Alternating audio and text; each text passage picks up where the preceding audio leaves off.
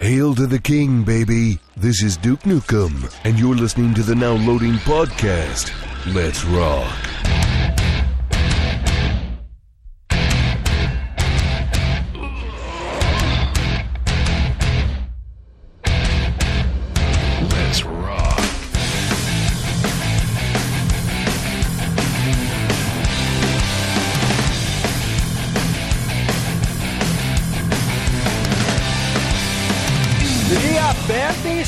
Está começando mais um round de podcast download. E esses são os participantes de hoje. André B10 level 99 e é hora de gravar o podcast e mascar chiclete e não a chiclete em meu inventário. alguém, por favor, alguém me explica que piada que eu me perdi, cara. Fernando, BDS, Motherfucker Level 0. Entre minhas sidequests se encontram falar do meu livro novo, salvar o mundo de alienígenas, assistir filmes e repopular o mundo. Vou pular um pular um- E tu pode perceber que ele tá todo empenhado pra isso, né, cara? Claro, tem que ter. Slash Rick, cópia de Terminador do Futuro, level 30. E eu queria ver o que aconteceria se rolasse um confronto entre Duke Nukem e o Chuck Norris. Isso não é óbvio? Pra mim, não. Sim, os dois são a mesma pessoa, só que. O Duke Nukem é o Chuck Norris sem barba. Diego, mais um motherfucker, level 47. E toda vez que eu vou ao banheiro, eu recupero 10 pontos de HP. Muito bom. e depois você destrói a privada e ganha mais 10 pontos da dando água. Né? Esse nojento ao extremo, tá ligado? Que é. Duke Nukem não é um jogo, é um estilo de vida. Pablo, policial javali level 0. E ninguém rouba minhas galinhas e sai vivo. Ah. Ah, ah. Então, cara, ao contrário do que possa parecer, hoje a gente vai falar não somente de Duke Nukem, mas da história de mais uma empresa, né? Mais uma vítima e uma triste vítima da crise, né? É, agora nós podemos falar, a gente vai falar do nascimento, da vida e da morte, Da né? morte. Porque. ou não, cara, ou não. Duke Nukem Forever. Ou como eu li que Nukem For Never, né? Ou Duke Nukem Whatever, né? cara? Começou lá nos anos 80 como apogee, transformou-se, né, em 3D Realms e, né, cara, nos trouxe muita coisa boa, muita coisa ruim também, né? Não. é, nós vamos discutir isso bem, né? Vamos, é, é assim, cara, é uma das empresas mais influentes do mundo? Não, longe disso. Não, né? mas o que, que a empresa deu, a contribuição dela pro mundo dos jogos? Cara, o Duque O não. Duke Nukem precisa demais, né, cara? Ela é mais ou menos como a Midway, tá ligado? Só fez um jogo que precisasse na vida, que foi Mortal Kombat, e depois veio de glória até o fim da vida, Claro, cara. mas então, essa é a nossa pequena homenagem, né? Pequena contribuição aí pra a 3D Realms não seja esquecida e vamos começar logo após a leitura de e-mails. Tão rápido que você lembra perceber.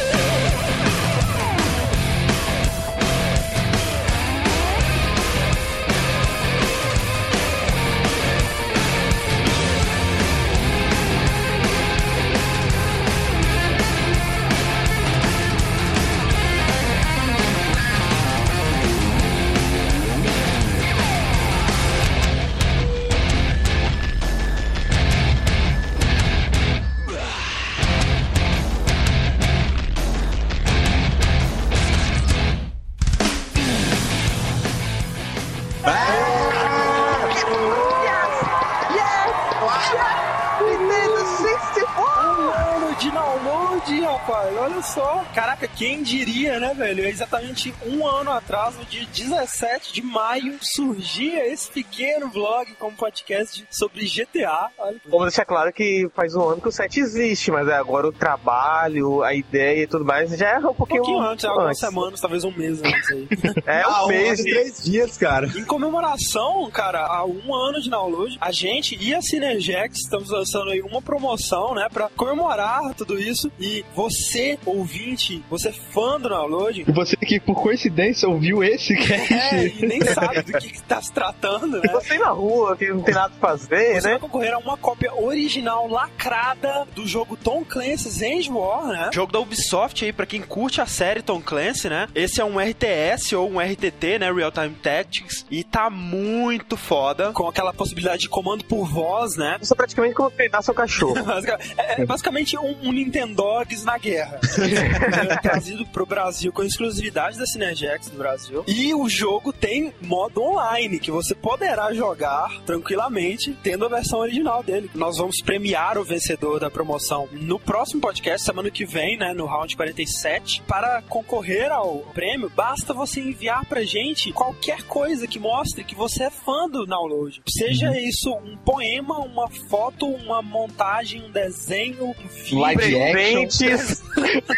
presentes, Presentes. vídeos, qualquer coisa. A demonstração de fanboyismo mais criativa, lembre-se que não vai ser um sorteio, nós vamos escolher com muito carinho, vamos escolher a dedo o seu trabalho. Então, cara, se esforce ao máximo para fazer algo que seja digno dos fãs do download. Mandem aí, semana que vem a gente vai presentear o vencedor. E o que você tá esperando, né, cara? Comece esse seu trabalho. E viva o download, né, cara? Mais vários Viva. anos aí na nossa frente. Long live download. Exatamente. Enfim, cara, o Cast de Braid, talvez o nosso cast mais bem aceito, que o pessoal mais se surpreendeu aí. É, cara, virou o nosso cash cult agora, né, velho? Não é Caralho, possível. muito bom. Muita gente falou que não, ou não conhecia, ou que não deu nada pro jogo, mas eles se empolgaram, né? Ouviram o cast, gostaram e foram atrás, cara. Não- ninguém falou assim, ó, uma merda. Muita gente mandou suas teorias, né? Muita gente mandou discutindo, né, sobre as coisas que a gente disse, sobre suas próprias teorias. Inclusive, muita gente mandou falando que, ah, dançando, estão dançando, ai que inocentes eles, eles acham que eles estão fazendo uma outra coisa. Velho, quem vê putaria em tudo, que me desculpe, mas eles não estão fazendo sexo, tá bom? Ainda. Ainda. O, que, o que eles vão fazer depois eu não sei. Agora, ninguém toma vinho deitado e a gravidade fica invertida também, porque se você olhar o líquido no copo dela, está retinho. Não venham falar que a gente é inocente, porque você é que putaria em tudo. E outra coisa, ninguém faz sexo de calça, mas tudo bem. É, de totalmente roupa de calça. né? É por isso que eu falei, a né? não ser, a não, não estão. ser que você esteja no filme Alone in the Dark. Muita gente mandou suas próprias teorias, suas próprias interpretações. Uma que foi muito interessante foi a teoria da Nath, né, velho? Cara, comparou o Braid, velho, ao Senhor dos Anéis, velho. Como É, assim? E assim, né? tem algumas referências que fazem é, referência, né, diretamente mesmo ao Senhor dos Anéis. Por exemplo, o nome de uma das fases que é Darren Back Again, lá e de volta outra vez, que é o nome do livro, né, do Bill. E assim, basicamente, o que, que você faz? Você substitui a princesa pelo anel. Ela viu referências também no texto do, do Mundo 6, né? Que fala lá que o, o Tim, ele guardava o anel no bolso, mas que isso deixava ele muito ansioso e que ele ficava mexendo no anel o tempo todo e que ele não conseguia manter o anel no bolso por muito tempo, né, velho? Isso parece demais com o Senhor dos Anéis, né, cara? O Tim é o Gollum, da cara. É igual, Assim, olha. Mas é, é aquela parada que a gente disse também, né, velho? Como o Braid ele não tá se referindo a nada em específico, ele pode estar se referindo a qualquer coisa, né, velho? Então depende da interpretação de cada um. Agradecer mais uma vez ao Diego dos Santos, sempre mandando desenhos fodásticos, né, cara? Cara, foda, foda, foda esse desenho. Ele desenhou o- os quatro participantes do cast como o Tim, né? Mudando a cor do casaco. Eu não sei porque ele não fez o casaco do Fernando vermelho, mas enfim. É, esse é o mau sentimento. Ele fez o Fred sendo o Gumbazinho lá, né? Com Black Não, Power. ele fez, ele fez um Black Power sendo o, o- aquele bicho lá. Não, não me fez, cara. Não sou Não, eu. não, você bom. e Black Power é a mesma coisa, E Fred. o melhor de todos, né, velho? O Pablo é o Barney. Muito bom. Cara, muito foda. E olha que foda, eu mandei um e-mail pro David Hellman falando, né? Olha que legal, fizeram esse desenho pra gente e tudo mais. E ele falou, não, legal, vou colocar no meu blog. Mas então vamos lá pros e-mails, né? O primeiro e-mail aqui é do Wellington, também conhecido como Bafo Comics, né, Fred? Um Wellington, um enconhecido, um bafo nome. Pois é, né? Assim. Ele é um dos caras que falava que a gente era fã. Eu fiquei tão triste quando eu vi isso, cara. Eu lembro disso até hoje. ó. Mas enfim, ele diz o seguinte: tenho 25 anos, sou estagiário de design de produto, DJ e ilustrador freelancer à noite. Escuto o download desde o dia que o Nerdcast falou de vocês, olha só. Esse último podcast sobre Braid foi sobre como uma mídia deve levar a sério seu público. Vocês se lembram da última vez que jogaram algo desse tipo? Não adianta ser artístico simplesmente pelo artístico, como Okami, se o jogo é mais do mesmo, com plataformas, combates e puzzles previsíveis. E não adianta ter cutscenes fodas como Metal Gear, se o jogo faz toda a ação por você. Alguns de nós jogadores merecemos jogos que nos façam esquecer que estamos no videogame. Cansei de não ser levado a sério por curtir games. Aposto que vocês também já passaram por isso alguma vez. Acho que estamos preparados para coisas novas. Precisamos de um novo manifesto e um movimento artístico nos videogames. E aí ele faz as cinco regrinhas assim, de um manifesto para jogos melhores, jogos artísticos. Ele diz o seguinte: número um, meu jogo deve ser entendido sem um tutorial. Se o meu jogo não pode ser entendido naturalmente durante os primeiros cinco minutos, eu falhei em criar o conceito de jogabilidade. Dois, meu jogo não pode ter medo de ser difícil. Se meu jogo se resume a uma sequência interminável de quick save e quick load a cada cinco passos, não adianta ter 50 inimigos na tela. Eu falhei em saber o que é dificuldade. dificuldade. 3. Meu jogo não pode duvidar da inteligência dos jogadores. Se meu jogo precisa colocar um ponto vermelho que pisca na barriga de um robô indestrutível de 30 metros de altura, eu falhei em criar desafios inteligentes para os jogadores. 4. Meu jogo não pode usar aquilo que foi divertido dois meses atrás. Se meu jogo só é divertido porque tem bullet time, quick time events e time travel, eu falhei em criar algo novo. E 5. Meu jogo não pode ser excelente se não for excelente por completo. Se meu jogo é feito para atingir a excelência em apenas um dos três itens, histórias, gráficos ou diversão, eu falhei em criar uma experiência completa. Abraços, Bafo Comics. Muito bom, né? Acho que dá pra você Cara, discutir e ampliar isso aí. Se dá pra ampliar muito, fazer muita discussão em cima dessas cinco regras, mas ah, achei essas cinco regras muito foda. Muito legal, muito... né, cara? Então, próximo e-mail aí, Fernando. O próximo aqui, então, é do Evandro de Freitas. Cara, é muito- muita gente boa também, já bati altos falsos com ele. Foi o vice-campeão do nosso torneio de KOF, né, velho? Discuti muito Braid com ele, mas ele curtiu demais o jogo, né? E aqui é. veio o e-mail dele. Caros amigos, vocês já haviam me deixado empolgado com outros jogos antes, mas Braid foi a primeira vez que eu deixei de fazer algo no meu dia a dia para ir direto pra casa jogar. Primeira vez também que deixei de ouvir a sessão de spoiler de algo podcast, pois sabia que algo muito bom me aguardaria no final. Inclusive, muita gente não respeitou nossos avisos e ouviu assim mesmo, né, cara? Então, tem até pessoas que ouviram a zona de spoiler porque não sabiam que o jogo estava disponível para PC também, e depois eles souberam que estava disponível e ficaram assim, ah, puta que pariu. É, né, cara? Tipo, a gente comentou, né, no início do cast que tava disponível pro PC. Comentou, né? também no meio que era um dos jogos mais vendidos da Xbox Live Arcade. Enfim, continuando aqui, e valeu cada minuto. Quando jogava, maravilhado com gráficos, músicas, jogabilidade, não que nem o puzzle, onde tinha certeza que devia resolver de uma maneira, mas que estava errado, por não estar no tempo certo. Nisso, comecei a pensar, quantas vezes achamos que temos certeza de alguma coisa, mas não sabemos se aquele é o momento certo para tomar tal decisão? Pedir a alguém um namoro, sair de um emprego, brigar ou pedir perdão para alguém. É incrível como praticamente tudo nesse jogo pode ser relacionado com a nossa vida. O próprio jogo já faz isso, né, cara? Relacionar os puzzles e, as mecânicas de jogabilidade com a história. Essa é com a própria vida do Tim e a gente consegue se identificar com isso, né? Total. E pior, depois de quase meia hora tentando, eu fui perceber que a minha maneira de resolver o puzzle estava errada. Lá vai outra explosão de cabeça. Por mais que eu tivesse no tempo certo, minha convicção é que estava errada. Enfim, mais uma vez, obrigado por se dispor a dividir opiniões e principalmente experiências conosco. Continue assim, abraços e sucesso. Muito bom. Muito obrigado, Evandro de Feitos aí. Exatamente. E-mail. Então,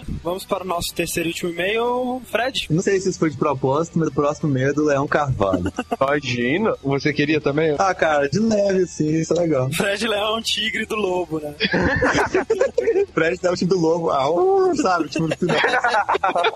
Vocês estão se superando imensamente em cada cast que estão fazendo. Preciso comentar sobre essa obra de arte chamada Braid. O interessante foi que minha namorada ouviu a lindíssima trilha sonora do jogo e me perguntou: O que você está fazendo? Respondi: É um jogo que eu comprei. Ela foi ver e se impressionou ainda mais com o visual. Aí, como estava no começo ainda, mostrei pra ela as frases dos primeiros livros do Mundo 2 e toda a interação de tempo e espaço que o jogo permitia, inclusive rebobinando a trilha sonora. Como cineasta, a cabeça dela explodiu com o conceito do jogo. E posso dizer que serviu de inspiração para alguns esboços de roteiro e futuros curta-metragens dela. Ela me obrigou a parar de jogar para dis- discutirmos sociologicamente, filosoficamente, toda a implicação daquelas poucas palavras que nós, ingenuamente, ainda achávamos que se tratava de uma busca de um amor perdido. Gostaria apenas de citar uma referência que vocês não falaram, ou se falaram, não incluíram na edição final. As bandeiras de cada É fase. verdade, a gente falou e depois cortou. Primeiro, que todas estão sendo assopradas ao contrário. Isso Oh. é uma coisa de explodir a cabeça, cara. Eu não, eu não tinha parado nisso, não. Reparem que a direção do vento no cabelo do Tim e das bandeiras é diferente. Além disso, as bandeiras são as mesmas utilizadas em comunicação naval e cada uma tem um significado específico.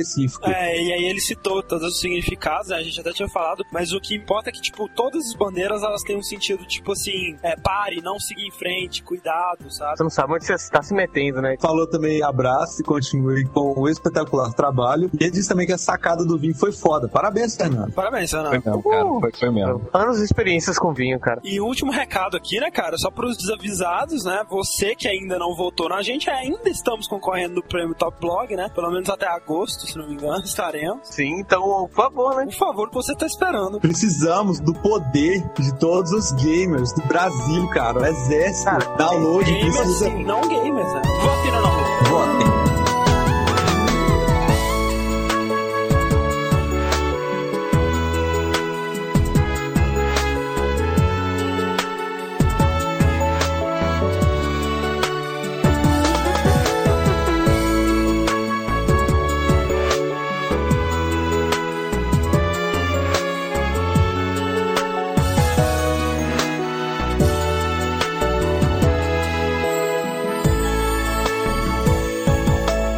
não. Votem. lado da história, né, da empresa e vamos focar nos jogos que ela desenvolveu, né? A, Apogee e a 3D Realms foi uma das maiores publishers também no início dos anos 90, final dos anos 80 ali, mas como são muitos jogos, a gente vai se focar nos que ela desenvolveu, vamos dar um enfoque maior nos jogos mais importantes, principalmente do Nukem, e como ela tem muito, mas muito jogo mesmo assim, nós vamos introduzir nesse cast nosso novo método de review chamado Análise Submarina, onde nossos downloaders serão submersos e terão 20 segundos para analisar o jogo em questão e falar de todos os aspectos dele antes que eles morram afogados. Exatamente. Ótimo nome. Cara, acho que tem jogo que eu consigo fazer em 5, mas tudo bem. É. Não, não, não vale fazer em menos de 10. Só Não pra... vale, é, não vale. Cara, então vamos lá. Todo mundo, eu acho, que teve computador aí no início dos anos 90, lembra da Apogee, né, velho? Ah, Ah, principalmente quem comprou aqueles CDs da CD Expert, via aqueles demos, né? Pô, demais, Muito né, jogo cara? Revista do CD-ROM, caralho. Porque a a Apogee, é, seguindo aquele padrão que acho que foi introduzido ela fazia aquela coisa de desenvolver um jogo e lançar a primeira parte como shareware, né? Exatamente. Que você poderia jogar de graça. É, na verdade a gente vai ver que é exatamente o contrário, mas tudo começa com o Scott Miller, programador aí, levando sua vida e trabalhando, seja lá o que for, né? E curtia jogos, né? Adventos de texto, principalmente. E ele decidiu fazer o seu próprio, né? Assim, ah, sei programar, né, cara? Eu vou tentar fazer o meu próprio Adventos de texto. Naquela época você via muito bem isso, né, cara? O programador você poderia fazer um jogo. Já hoje em dia. Você podia fazer um jogo mais ou menos no nível dos que existiam, né? Hoje em dia é impossível. mas, mas ele era esse desenvolvedor independente, né? Antes dele criar a Apogee, ele lançou alguns jogos e lançava os jogos como shareware, né? A gente chegou a explicar um pouquinho sobre isso na- no cast da id. Seria um software que você compartilha, né? Você distribui ele gratuitamente. Geralmente tem alguma limitação de uso, ou de tempo, ou de funções, ou de nem isso, né? Por exemplo, os primeiros jogos que ele lançou, né? Você pegava o jogo completo gratuitamente e na tela dele tava escrito assim: olha só, se você gostou do jogo, se você quiser pagar 10 ou 5 dólares, você manda pra esse endereço aqui. entendeu? Tipo, é, aquela época era uma época que as pessoas ajudavam as outras, realmente, né? Se elas gostavam de época jogo, bonita, elas né? pagavam por isso. Ninguém pensou, tá ligado? Em pegar o jogo e começar a vender por 2 dólares, tá ligado? Mas não tinha muito como, sabe? O cara não é, tinha muito bem não- como não tinha muito distribuir. público, né? E ele não tinha nome, né, gente? Se a gente começar tinha, da- é. do nada, ia ser a mesma coisa. A gente tinha que fazer uma campanha assim, quanto você acha que o download vale e botar na nossa conta, sabe? qual é? Era assim, ele distribuía pros amigos dele, distribuía naqueles BBS, sabe? Ele lançou Beyond the Titanic, que é um jogo baseado na história lá do navio, o Titanic, né? E Supernova, que a história se passa num planeta, parada mais sci-fi, assim. Os dois advances de texto, um lançado em 86, outro em 87. Aquela coisa mais simples impossível. Bem inspirados mesmo nos adventures clássicos da Infocom, que a gente já comentou, inclusive, no cast da LucasArts, como Zork, Colossal Cave Adventure e tal. Bom, então, como os dois jogos são bem similares, eu vou fazer a primeira análise submarina dos dois juntos. Oba, então peraí. Tá, tá pronto? Pronto. Um lançado em 86, outro lançado em 87, eram descritos como uma aventura fantástica em texto e som. A tela com o texto explicava a situação pra você. Você digitava o comando, por exemplo, olhar o objeto, pegar o objeto e ir a tal lugar. Ele reconhecia mais de 750 palavras, que era mais que os adventures da época. Um deles você estava no Titanic, no outro você estava numa colônia de mineração num planeta. Os textos eram muito bem escritos. Acabou.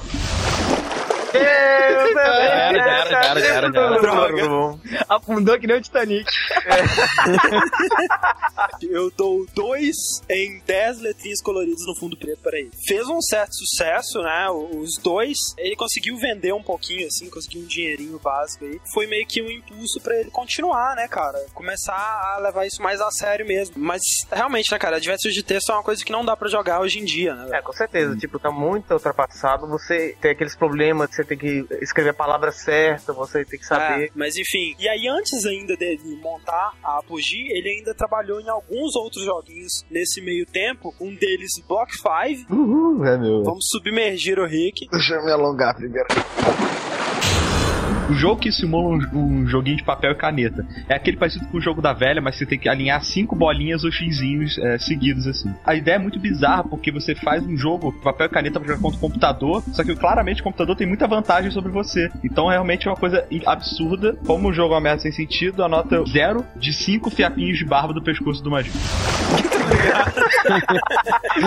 Outro jogo desse lançado, Maze Machine. Ah, mesmo assim, muito bom. Base Machine é meu.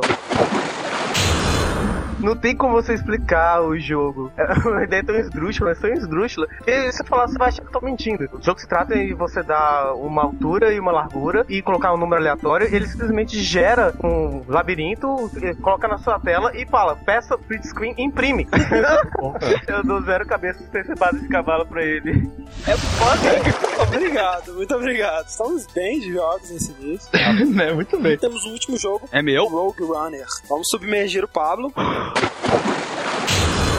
Cara, ele é um jogo. Sabe aqueles coisas em ASCII, assim? É, é um labirinto em ASCII, assim. Ou seja, o A é uma parede, um monte de asinho enfileirado. É como se fosse o Adventure pro Atari, assim. Tu tem que sair andando por dentro desse labirinto, só que tu não consegue identificar o que é teu personagem e o que, que é a letra S, por exemplo, que tá correndo de ti. Tô zero pra essa merda, porque é redondo que nem o cu desse jogo, cara. Olha só, que bonito. Eu só não digo que a Apogee vai falir depois desse cast, porque ela já faliu. Em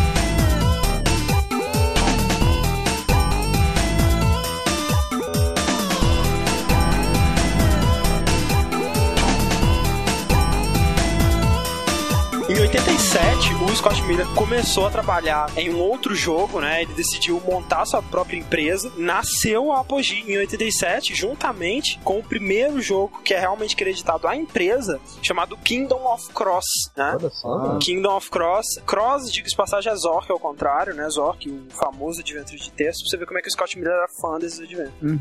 E o Kingdom of Cross ele é interessante porque é o seguinte, a ideia dele não é original, assim, porque ele é bem baseado no jogo Rogue, que foi um dos primeiros dungeon crawlers pra PC da história, assim. É. Dungeon crawler é um estilo de RPG, né, onde você não tem muita história, é só você num dungeon matando monstro mesmo, sabe? Não tem muita interpretação nem nada. Diablo pode ser considerado um Dungeon Crawler? Exatamente. E esses dois, né, o Kingdom of Cross e o Rogue, inspiraram jogos como Baldur's Gate, Dungeon Siege e Diablo. Olha Foi aí que Ó. surgiu esse gênero, assim. Então não foi de todo mal lá. Ó, com certeza. Não, o Cross é um jogo muito bom, assim. A ideia do Scott Miller na época era fazer um jogo melhor do que o Rogue, né? Porque o Rogue era um jogo muito aleatório, você dependia muito da sua sorte, assim. Usou mais uma vez o exemplo do Maze Runner, tão adorado pelo Pablo, usou de gráficos em ASCII, né? Ou seja, todos os gráficos são na verdade letras, né? Ou símbolos, ou caracteres do teclado. Tu falou que o jogo era bom ainda por cima? Ele é, cara, ele é bom, Ah, ele é tá bem bom, criativo, assim. Agora vamos lá pro review. Gráfico extremamente simples, você precisa de muita imaginação. Os inimigos são a letra A com acento circunflexo. E você pega pedras preciosas, o inimigo encosta você, ele rouba uma pedra e morre. Se acabarem suas pedras, você morre. 75 fases, você tem que passar pela fase sem morrer, pegando os itens de teleporte, estratégias. Você pode atrair inimigo para as paredes. Algumas fases eram geradas aleatoriamente. Tinha um método de save que era raro na época. E eu dou seis letras malignas que me perseguem em pesadelo. É interessante, o Kingdom of Cross ele fez muito sucesso na época, ele deu bastante dinheiro pra, pô, de dois anos ele tinha lucrado 100 mil dólares, o que é dinheiro pra caralho, assim, se for ver a ambição do jogo, o trabalho despejado no jogo, que foi pouco, né? Porque se você for ver, graficamente, mesmo pra época, era um lixo. O primeiro King's Quest, por exemplo, já tinha sido lançado três anos antes, é um jogo graficamente muito superior, mas tem que entender também que é um jogo feito por uma única pessoa, que provavelmente não tinha habilidade nenhuma artística, né? Era um programador só. E hoje em dia, o Cross ele é um jogo considerado cult, né? Tem versões em flash dele pra você jogar sem ter que usar DOSBox e tudo mais. Inclusive, a versão completa dele é encontrada como freeware no site da 3D Realms. O mais interessante mesmo do Kingdom of Cross é que ele inaugurou, né, o modelo Apogee de shareware. O jogo era dividido em três capítulos. No shareware, você tinha acesso a um dos capítulos e comprava o resto. E foi a Apogee que inventou isso, cara. Olha só. inventou? Exatamente. Isso era muito interessante, né, cara? Pra você poder experimentar o jogo. É, inclusive, bem mais do que o que a gente tem em demos hoje em dia, que geralmente é uma fase, ou sei lá, algumas fases aleatórias, assim, algumas cenas do jogo, né? Você tinha um capítulo inteiro do jogo pra poder jogar, né? Tanto que muitas vezes, principalmente quando eu jogava, quando era pequeno, eu nem sabia que o jogo era shareware, eu achava que era o jogo completo. A gente sempre achava isso, né? Com, É. com vários jogos. Tu não estranhava que saiu uma tela escrito, por favor, compre esse jogo não, depois? eu não entendia, né, inglês, sei lá.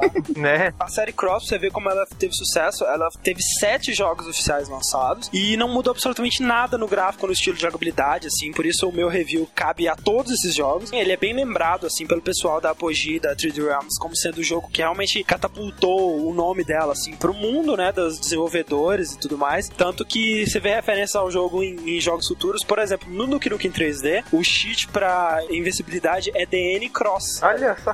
Outra coisa que a Apogee começou a popularizar bastante nessa época eram os cheats, né? Que não eram tão comuns assim até então. Códigos, né? Que você usava no jogo pra facilitar ele, pra pular fase e tudo tudo mais. Quando você comprava o jogo, né, os capítulos que faltavam, ela te dava suporte, te dava os cheats. Dizem que o suporte da Apogee era fantástico, sabe? Tinha vezes que você comprava o jogo que você queria e você ganhava alguns disquetes de bônus de jogos completos que você não tinha comprado, sabe? Coisa bizarra, assim. É, eles bem querendo fazer o nome, né? Tipo, Claro, claro. Logo em seguida, no ano seguinte aí, nós temos Night Bomber. Vamos lá, vamos subir meio giro, Diego.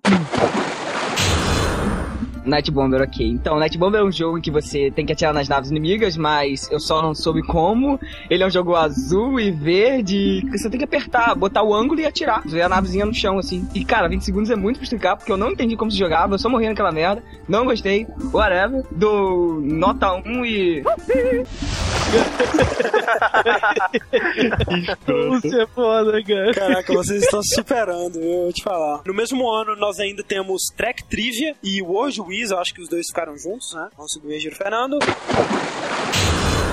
Os dois jogos é uma versão de jogo do milhão, né? Um é o jogo do milhão de Star Trek e outro é o jogo do milhão dicionário. Um você tem que saber sobre o universo de Star Trek e outro você tem que saber coisas do dicionário. É só procurar no dicionário que você vai. Mas são palavras que você nunca vê na sua vida. Então você não consegue saber de que, que é aquilo. E de Star Trek, cara, eu não quero saber de Star Trek porque eu quero responder aquelas perguntas, são várias perguntas. E... 3,77, pedra, papel, tesouro, lagarto, Spock, Space. Ok. Caraca, velho, o Fernando não funciona sob pressão, cara. Não. É bem pouco, cara. Ô, cara, mas eu vou ser sincero, cara. Quem é que lança jogo de trivia? Tinha que Ah, botar tudo cara, na pra mandar pra lua. O jogo do show do milhão foi sucesso. Mas olha só, o jogo do show do milhão tinha uma coisa que esse não tinha, velho. Silvio Santos, verdade. porra. Outra coisa interessante de se notar da Apogee é que nesse meio tempo aí eles começaram a publicar também jogos de desenvolvedores independentes, né? Era bom pros dois, né, cara? Eles ganhavam o dinheiro, parte dos lucros, né? Sem ter que desenvolver porra nenhuma. E o desenvolvedor independente conseguia visibilidade pro jogo dele, que a Apogee tava tendo já, né? Eles fizeram isso na Apogee e na Twisted Realms também. Você vê que tem muitos jogos que eles desenvolveram e que publicaram. Exatamente. Inclusive, muitos dos jogos que eles publicaram no início, assim, por exemplo, é, Micro FX Software, o cara que desenvolveu esse- o- esses jogos acabou entrando depois pra Apogee e trabalhou com eles em vários outros jogos e tal. Em 89 temos Meteors, ou Asteroid Rescue, do Fernando, mais uma vez. Vai lá, Fernando. Esse jogo que não existe, porque ele não tem no Wikipedia, não tem imagem no Google, não tem gameplay no YouTube, não tem comunidade no Orkut, nem perfil no Facebook. Eu peguei o jogo, tentei jogar, mas ele fica muito rápido no preço de hoje, então eu só conseguia andar em linha reta e se eu virasse eu batia e explodia. Não dava pra entender nada que estava acontecendo e eu parecia que era um triângulo e vários asteroides e você não sabia o que era asteroide, que não era asteroide. E como ele não existe, a nota que eu dei pra ele é Diego. Isso, isso foi porque eu passei o, o jogo pra você, né? É engraçado, né? o cara que não existe passou o jogo pra você. Que estranho isso, não? O jogo que não existe, né, cara? O jogo que não existe, com o cara que não existe. 1990, Phrase Master, vai lá, Diego. Phrase Master é um jogo que deve ser jogado entre duas pessoas se intercalando entre turnos para tentar adivinhar uma frase. Obviamente, frases em inglês são em torno de 500 frases cadastradas divididas em 10 categorias diferentes. Cada letra que você acerta, você ganha pontos. Isso pode errar 6 vezes. Em resumo, forca. Dou nota 4 e dois abraços. O cara, por que falou dois abraços? Ah, é dois no mais, nada mais. E uma coisa interessante de se notar dessa época, cara, é que eles estavam lá, né, procurando os desenvolvedores independentes pra publicar, e eles entraram em contato, né, velho, com um tal aí de John Carmack, John Romero, É? Não conheço esses caras, não. e convenceu eles a criarem uma empresa de games e publicar Commander King pela Apogee. Ou seja, a id Software só existe por causa da Apogee. Olha que bonito. Caraca. Foi o Scott Miller que aliciou eles a, a publicarem jogos separadamente, fora da Soft Disk, que é a própria empresa. Isso é a prova que a gente não faz cast pra qualquer empresinha, não. Porra. E eu acho que a fase boa da Apogee começa em 1991, quando ela começa a contratar pessoas de fora, né? Pessoas que estavam desenvolvendo coisas e, e não só depender do Scott Miller e dos amigos dele, que o Scott Miller ele é basicamente um programador, né, cara? Ele nunca teve muitas boas ideias ou boa visão de design de jogos. assim. Eu não Na sei se vocês perceberam, ouvintes, só que até agora a gente falou dos jogos que ele fez. Até agora nós falamos do Scott Miller, né, cara? Agora a gente vai começar a entrar no- na, na Apogee mesmo. E aí em 91 temos Arctic Adventure. E meu? Vai lá, Pablo. Bom, o jogo se passa na neve, deve pegar uns trequinhos que fazem as pedras aparecer e desaparecer. Na verdade, eu não entendi muito bem o jogo, porque ele é meio que um puzzle misturado com plataforma e que lembra muito dos jogos de 8 bits do início do NES. Na real, eu consegui só até a segunda fase, porque eu não entendi que trequinhos que eu tinha que pegar pra fazer as, as pedrinhas aparecer e desaparecer. Acabei trancado entre eu e uma foca, ela me comeu. Acabou. Em 91, então, eles lançaram Crystal Caves. Vai lá então. Crystal Crystal Caves é um jogo onde você é um minerador caçando tesouros. Você viaja de planeta a planeta roubando os tesouros dele. Né? No planeta que você desembarca, tem várias salas tematizadas completamente diferentes, não dá pra entender muito bem. Você sai matando os pobres habitantes roubando suas joias. O jogo tem salas legais como andar no teto ou baixa gravidade. O problema é que você não sabe o que é inimigo e o que não é inimigo. Você encosta uma coisa e você morre, ai meu Deus, isso não pode encostar. E aquilo pode. Então você precisa você saber o que fazer. Cara, tá jogando enquanto dá o review? 10,4 cogumelos venenosos pra ele. Muito bom. É, é muito estranho, você tá andando assim, tem dois tá Tem um cogumelo que você passa, beleza. Aí tem outro cogumelo que você vai passar, não, você morre. Como assim? Aparece ali, ah não, esse cogumelo é venenoso. Mas eu gostei, eu não comi ele. Qual é problema?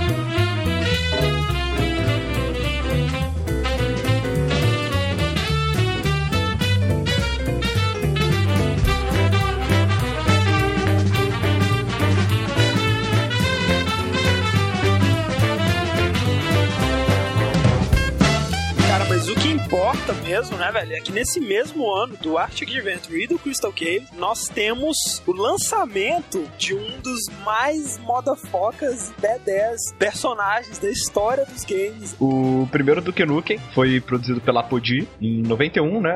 Ele conta a história. Cara, eu queria muito saber de onde que eles tiraram a ideia de fazer o- Duke Nukem, sabe? Eu não faço a menor ideia. Do nada, tipo assim, ah, vamos fazer um personagem motherfucker. Na verdade, eles tinham uma ideia de fazer um jogo futurista, né? Um side-scroller, assim, plataforma futurista. Eles tinham criado alguns gráficos, assim. O nome do personagem principal seria Metal Future, né? Nossa senhora. E seria basicamente um herói futurista, assim, com armas futuristas e tudo mais. Ah, O engraçado é que esse futurista é relativo, porque apesar do jogo ter sido lançado em 91, o jogo ele se passa no ano de 1997. Olha só, cara, futuraço. Né? é o Isso futuro, não? Como eles acertaram o futuro, né? É, é futuro, mas o cara ele usa uma arma que solta cobrinhas laser, parece. É verdade. O Duke Nukem, a missão dele é parar, né, impedir o Dr. Proton, Isso. né, que é um cientista maluco, né, da história, de é, dominar o mundo. É engraçado que o Duke Nukem ele vai parar o Dr. Proton, mas pelo único e exclusivo motivo de que o Dr. Proton tava interrompendo a programação da TV que ele tava assistindo pra falar os discursos de dominação mundial dele. Nesse jogo, pra quem jogou só o Duke Nukem 3D, a geração recente, tem pouca coisa de alien, sabe? De alienígena, Uhum. meio praticamente tudo robô, sabe? De qualquer forma, Duke Nukem, ele tem, assim, gráficos simples, mas bem coloridos, sabe? Bem bonitinhos. É muito Fala. colorido, cara. É, é muito estranho você pensar que Duke Nukem nasceu de um jogo tão colorido, sabe? Tão colorido que a gente Mas conhece. olha só, Você atira dos inimigos, Ah, sim. cara. Eles se transformam em um monte de bolinhas agora. é, eles viram purpurina. Os gráficos dele são muito bons, né? São bem detalhadinhos, assim, os backgrounds são cheios de detalhes, muito mais do que muitos jogos assim de Nintendinho que a gente tinha na- época. Nessa época é uma época negra dos computadores, né? Até nessa época É. quase já Super Nintendo, né? É, Aí a indústria tinha voltado com força total, né, cara? É, pois é. Depois da queda e ela voltou pra quebrar mesmo. Então, o que essas empresas estavam tentando fazer eram criar jogos que competissem diretamente com os tops, né, da época dos consoles, né, cara. Tanto que você vê que, cara, muitos jogos desses são simplesmente clonezinhos de, de jogos famosos, né. Mas uma coisa interessante sobre o gráfico, e que é bizarro de notar, é que os artistas da Apogee Software são grandes filhos da puta. Tu veja isso. Por quê? Eles furtaram a arte descaradamente de jogos como Mega Man e Turrican. Furtaram Olha só. descaradamente. Nossa, é verdade, cara. Cara, Caralho. que cara de pau, velho. Tem uns que eles não se preocuparam em alterar alguma coisa. Eles vieram É. Ctrl V. Caraca, velho. Como... Aquela coisa na vida nasce, se cria tudo. Nada se cria, né? cara? Mas também não era assim, né, velho? Porra, como assim? Nessa época, ninguém era de ninguém. Anos coisas, né? 80, não. É, anos 90 já. Tá, tava no climazinho ainda. Tava no clima. De qualquer forma, o engraçado é que tem algumas características que foram abandonadas, né? O jogo, ele não tem um objetivo claro a não ser você chegar no final da fase. Isso é uma característica que foi mantida. Outra característica que foi mantida é o uso de chaves e de cartões para abrir certas portas, sabe? Agora, nessa versão, tem muita coisa, itemzinho que você coleta aleatório que só dá ponto, sabe? Ponto, né? É, É, tinha nada. muito esse conceito de ponto, né? Nem só no Duke Nukem, né? Era uma coisa da época mesmo, né, cara? Era muita coisa de É. ponto. Os itenzinhos, cara, são radinhos, balões. É. sabe? É. E Não, mas tem a um- melhor de todas é a coxinha de frango, cara. Que A é, além, frango. além de ser o seu health, se você der um tiro nela, ela vira o frango inteiro. Exato, exato. Caralho, né? Olha, Também tem a latinha de Coca-Cola. Se você pegar ela, ela recupera uma barrinha. Mas se você tiver com a vida toda e não quiser pegar, você dá um tiro nela, que ela meio que levanta, né? Ela meio que explode. E se você pegar ela no ar, ela te dá mil pontos, eu acho. Um problema, né, do Duke Nukem, tanto o primeiro quanto o segundo, era que o scroll dele se dava de 8 por 8 pixels, né?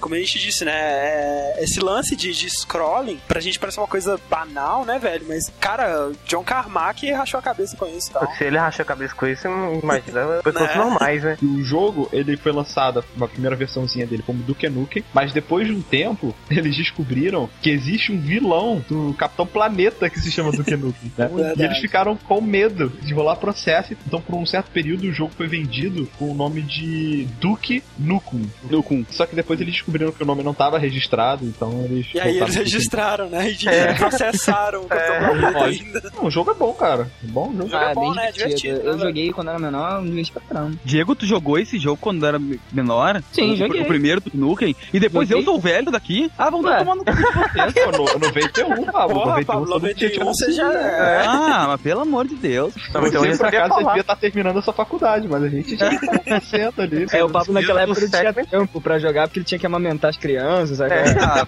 ah, então não posso, né? Eu tento fazer uma piadinha e só logo um toca o pedra em mim. Vamos. Amamentar os netos, você quis dizer, né? Mas enfim, então vamos pra Secret Agent.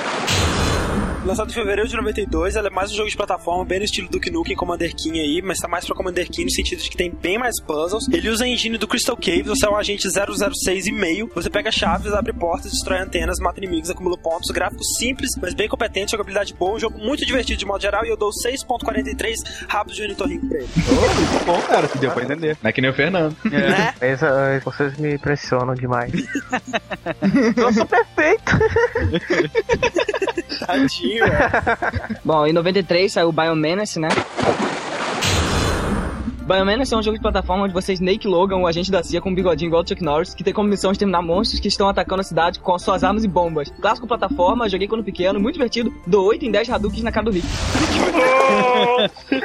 Muito bom, Biomenace é divertido, cara. Muito legal. Eu joguei. Mas como assim? É. Peraí, Snake Logan? E você disse bigodinho do Chuck Norris, mas acho que você quis dizer Charles Bronson. Ah, É, eu É. Agora não tem que tem uma barba inteira naquele. Na mesma época, o Cosmos Cosmic Adventure. Um jogo de plataforma um pouco mais diferente, que é mais semelhante a jogos de console, ele tinha sprites maiores, cenários extremamente detalhados, e em termos gráficos, ele superava Mario 3, embora o Mario 3 tivesse sido lançado 4 anos antes. Você controla um ET verde bem genérico, tentando achar os pais, pula os inimigos enquanto as frutinhas. Ele tem um monte de estupidor que escala paredes, power-up, bombas, escudos. É muito divertido, talvez o melhor jogo de plataforma que a Push fez na época, e eu dou 8 Marios clonados pra ele. não.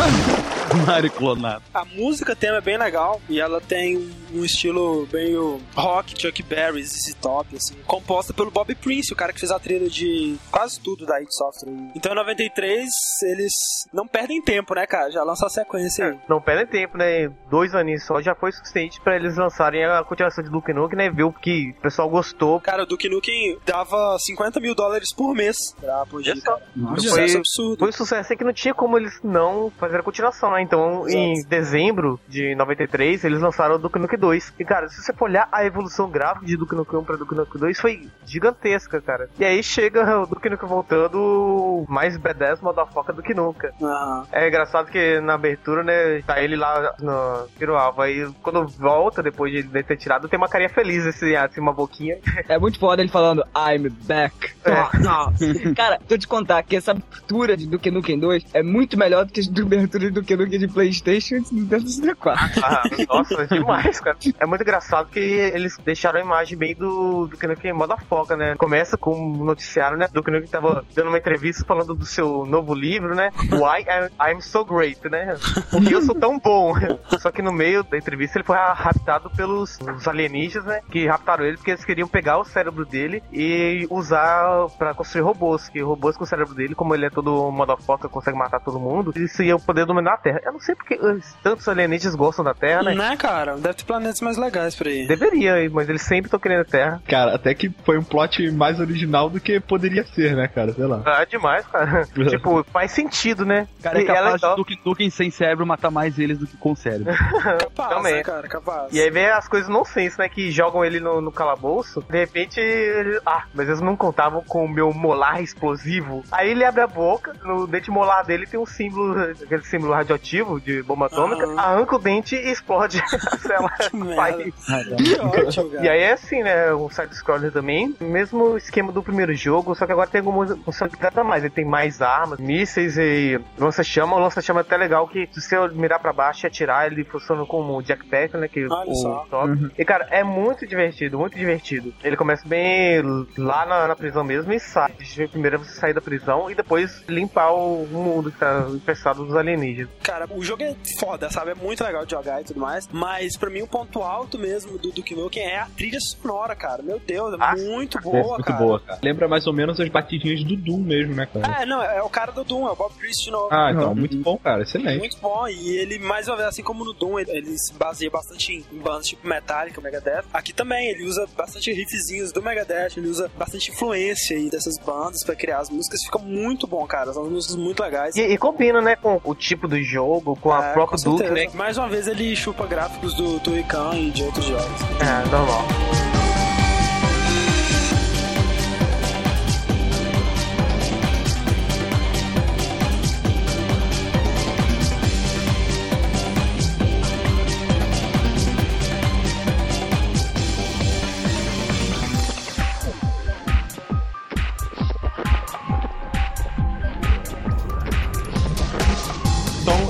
1993, a Apogee lança mais um joguinho, dessa vez é, chamado Major Striker. É um shooter dividido em três fases. Sua navezinha só possui um tipo de tiro, mas ele pode ser evoluído várias vezes. Você controla um cara bizarro que parece com um Duke Nukem, só que é aviador. E ele tem uma mulher bizarra com personagem secundária que te fala as missões e tal. O jogo até é divertido, tem os inimigos aleatórios, sabe? Os gráficos bons, mas acaba ficando um pouco confuso na fase. Dou 3 de 5 Doritos de cheddar.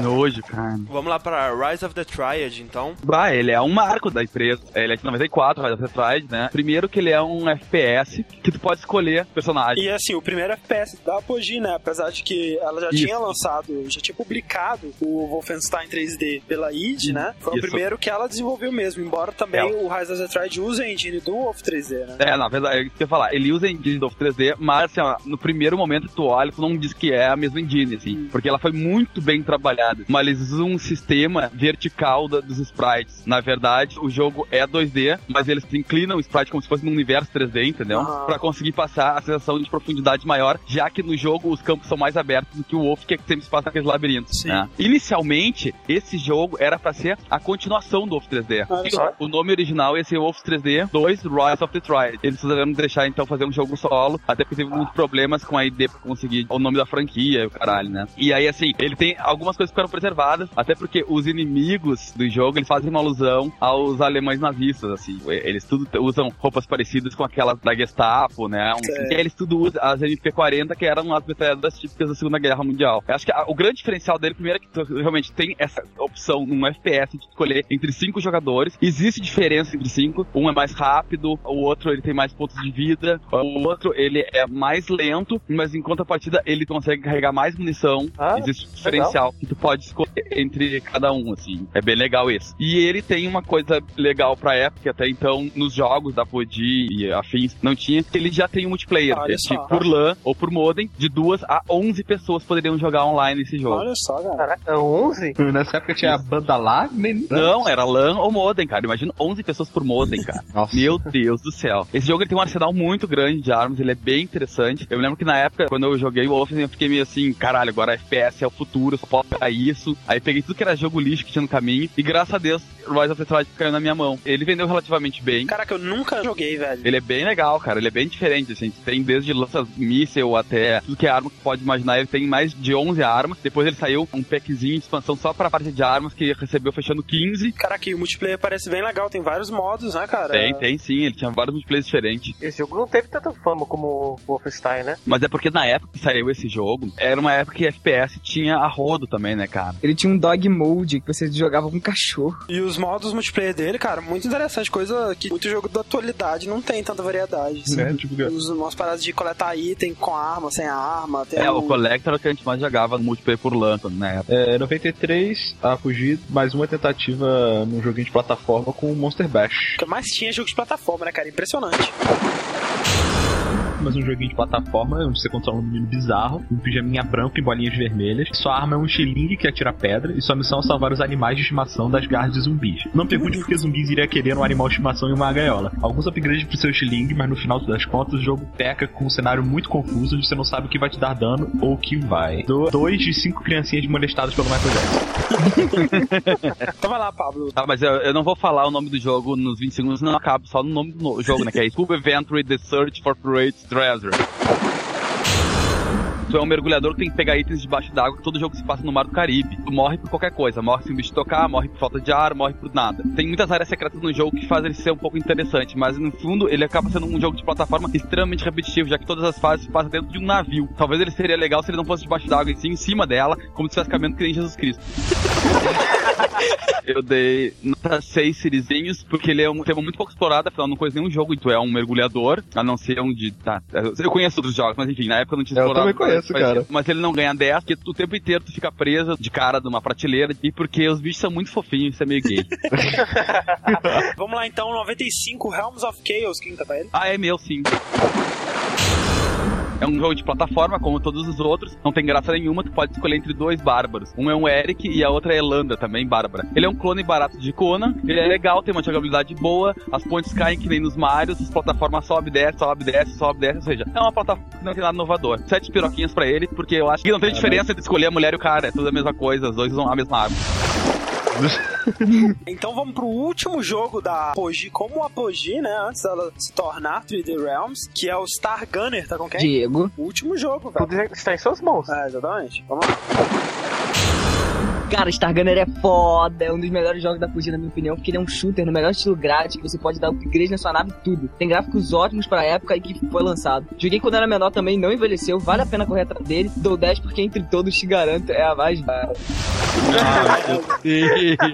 Não é a Cinderela, tem a Branca de Neve, cara, que foda. É só pra fazer uma retrospectiva aí, então. Hum. Até esse momento, a Apogee Software lançou muitos jogos, né? Alguns bons, né? A grande maioria bem mediano, assim. E publicou muitos jogos, né? Muitos jogos bons. Por exemplo, Commander King, Wolfenstein 3D, Alien Carnage, muito bom. Ocus Pocus, muito bom. Muito legal. Raptor, outro shooter muito legal. Wacky Wheels, que é um clone de Mario Kart, ridículo. Xenophage, Alien Bloodsport, um jogo de luta. E o Death Rally, que é o primeiro jogo da Remedy Entertainment, que mais tarde criou o Max Payne, olha só. Olha, Xenopage, eu tinha comprado uma revista que tinha vindo o demo dele, só que eu não conseguia jogar porque ele era muito pesado pro meu computador e eu Ah, é. ficava as figuras dele, eu, caralho, esse jogo é foda, eu quero jogar ele. Eu tinha ele original, minha tia me deu de aniversário. Eu comprei isso quando era menor. Cara, Foi o primeiro que- jogo que eu comprei com meu dinheiro, cara. Só. Sabe que hoje talvez vocês venderem isso vocês fiquem ricos, né, cara? Porque vocês foram os únicos que compraram isso Cara, que bizarro, cara. A minha tia, ela me deu dois jogos de computador na vida dela. Um foi Xenophage e o outro foi do Nukem 3D. Olha que bonito. Caraca, velho. Caralho, Patrocinado, só né, tem- essa tia trabalhava na Apogee. Com certeza, cara. Então, pelo menos ela te deu jogos bons, então, né? Caraca, né, velho? É. Eu não sei como é que ela, tipo, olhou pra capa de Duke Nukem e falou: Esse é um jogo que eu quero dar pro meu sobrinho de 13 anos ou menos.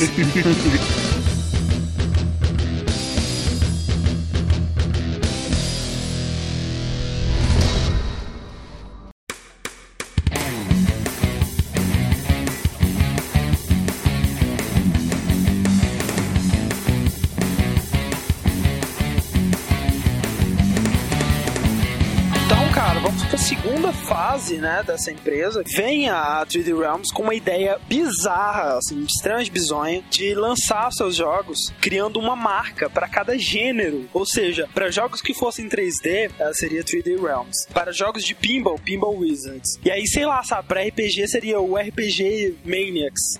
pra shooters, side-scrollers verticais, seria o shooter side-scroller vertical Clue, sabe? Alguma coisa assim. Nossa, velho. É como se fossem empresas diferentes, né? Por exemplo, esse Star Gunner. Ah, Star Gunner. Esse jogo eu vou experimentar ele porque ele é dos caras que eram do Nukem. Claro. Agora, sabe, não sei como é que chega um publicitário lá, fala isso e eles acham que é uma boa ideia. Como assim, cara? Só que aí acabou que todos os jogos que foram lançados ali pra frente foram jogos em 3D, que aí eles acharam, ah, se é em 3D, encaixa na 3D Realms, né? Jogos em 3D não é bem uma É. categoria de jogos, né? Vamos criar uma divisão para todos os nossos jogos. Aí, plataforma, corrida, jogos com armas. Como assim, sabe? Jogos com Realms é um gênero. É, coisa assim, tipo, não, não faz muito sentido. Caraca, fudeu. Tem um jogo em 3D com armas aqui. O que a gente faz? É. E tem carro, Caralho, né? Deus, E, e tem elementos de RPG. Enfim, depois de um tempo que eles lançaram tantos jogos na marca 3D Realms, né? Era burrice já voltar pro nome Apogee. Então acabou sendo 3D Realms mesmo pra tudo, né? Embora nunca tenha deixado de ser Apogee Software, né? Mas enfim, é interessante notar que além da 3D Realms, o único jogo que foi lançado com outra marca foi o Balls of Steel, da Pinball Wizards,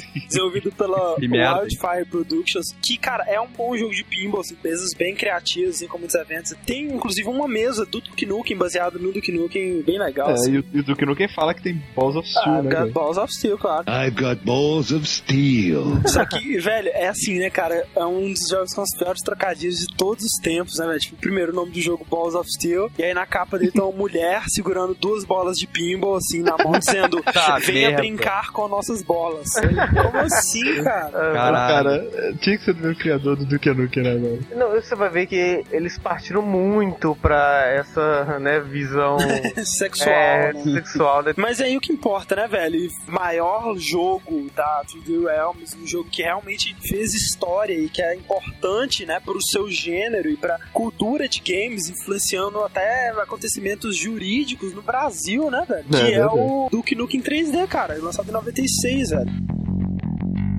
Let's rock. Jogar salhaço, né, cara? Meu 3D, cara. Deus. Foda. Muito foda. Primeiro, né, a gente sabe aí que, ou se você não sabe, escute nosso cast sobre a id Software, que a gente fala bastante sobre isso. O Wolfenstein 3D foi, assim, o primeiro FPS que a gente considera FPS do jeito que a gente chama hoje, né, os jogos de FPS. Depois Doom, né, e, e antes dele ainda, do Doom, tivemos alguns outros jogos, como o Ultima Underworld, um jogo do Warren Spector aí, que tinha avanços gráficos muito à frente do tempo dele, sabe? É, é absurdo, assim, se você for olhar a quantidade de avanço gráfico que o Ultima Underworld tinha. O Duke Nukem 3D, embora ele tivesse uma engine gráfica muito superior à engine do Doom, né, que ele tava competindo ali mais ou menos na mesma época ainda, não tinha sido lançado Quake nem nada posterior ao, ao Doom ou Doom 2 da id. A engine do Duke Nukem 3D, chamada Build, né, não trouxe muita inovação, cara. Ela ainda não era em 3D, né, eram aqueles mapas 2D mesmo, que você subia, né, que a gente comentou no cast da id também. Os sprites dos inimigos eram todos 2D, os itens eram todos 2D e tudo mais. A coisa do- dos corpos virando. Mas ao contrário do Doom, o, o Duke Nukem ele permitia chãos inclinados, você podia pular, você podia mirar com o mouse, embora fosse bem primitivo isso ainda. Mas tudo isso já tinha sido feito antes, né? O Duke Nukem não inovou nessas coisas. Tudo isso já tinha sido feito antes em jogos como o, o Ultima Underworld, Star Wars Dark Forces. O interessante mesmo da Engine Build, criada pelo Ken Silverman, é que ela trazia isso tudo num jogo só, né? Tinha esses vários elementos espalhados em vários jogos, mas o Duke Nukem 3D foi realmente o primeiro que trouxe isso tudo num jogo só. E trazia, assim, algumas coisas novas. Tinha muita coisa de eventos em tempo real, por exemplo, você via terremotos, né, que deformavam o chão, assim, prédios desmoronando, coisas impensáveis, sabe, na, na época Você assim. desmoronava pré.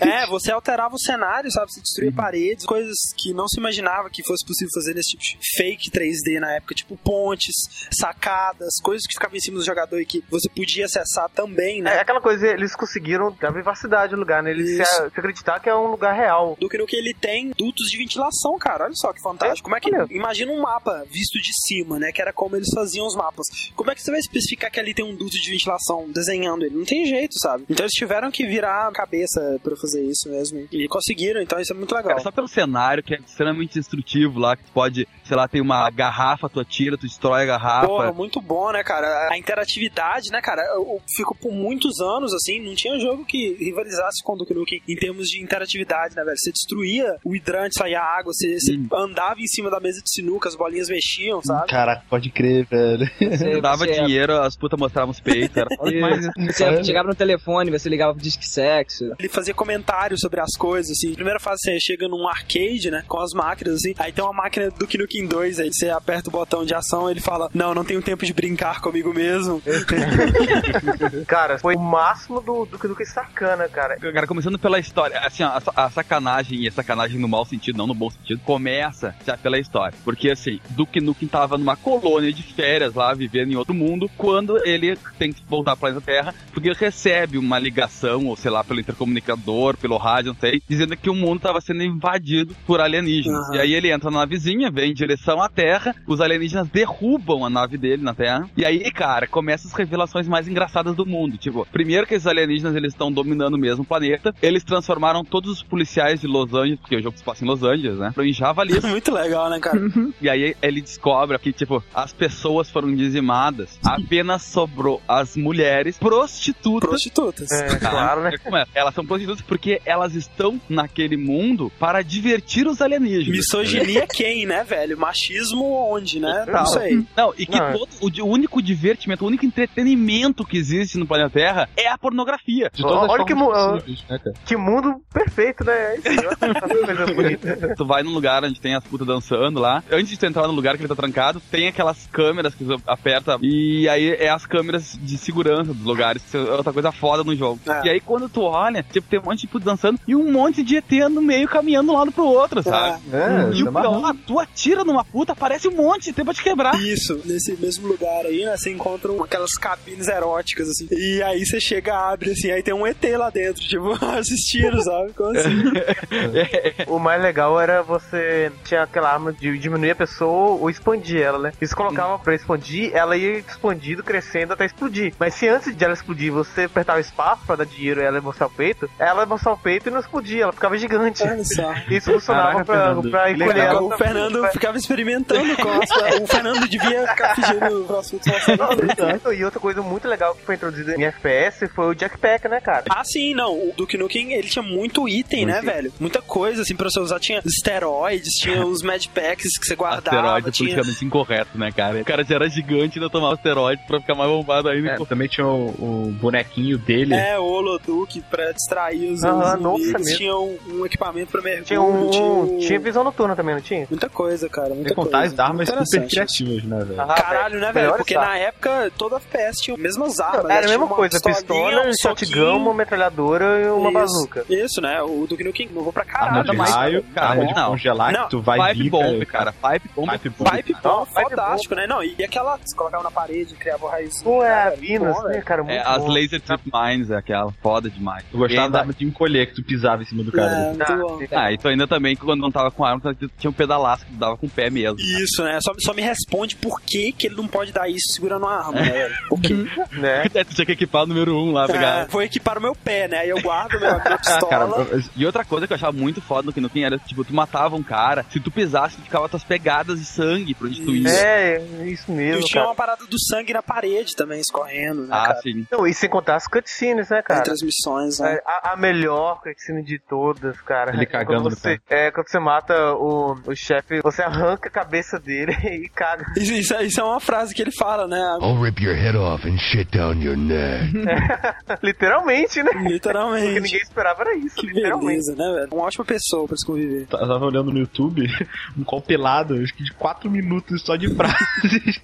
Tem umas frases que são chupadas, né, de filmes, assim. É. Tem muita coisa do terceiro Evil Dead, por exemplo. Inclusive o próprio Duke Nukem é muito Ash, né? Bruce Campbell. Na verdade ele é um post de várias referências, né? Ele Parece muito com uma mistura de Dolph Lundgren com Schwarzenegger, com Stallone, sei lá, sabe? Tem um pouco da voz de Clint Eastwood. É uma mistureba aí. E tem alguns também que são referências a, a outras coisas. Por exemplo, tem um terremoto, assim, ele vai falar é, I ain't afraid of no Quake. Falando do Quake, sabe? Não tenho medo do Quake, tipo, sou mais foda. Aí tem várias referências a tudo. O jogo tem aquele esquema de cartões, né? Além dele ser um, um FPS, ele tem alguns puzzles. Ok, a maioria dos puzzles meio idiotas, vamos dizer assim. Do tipo, aperte a, a- a sequência de botõezinhos aqui pra abrir a, a porta. Mas na verdade a maioria dos puzzles mesmo assim são coisas de você procurar alguma coisa, né? Pra, É procurar pra- algum item, É, alguma alavanca, assim, na- nada Nessa época isso ainda não tinha ficado velho, né?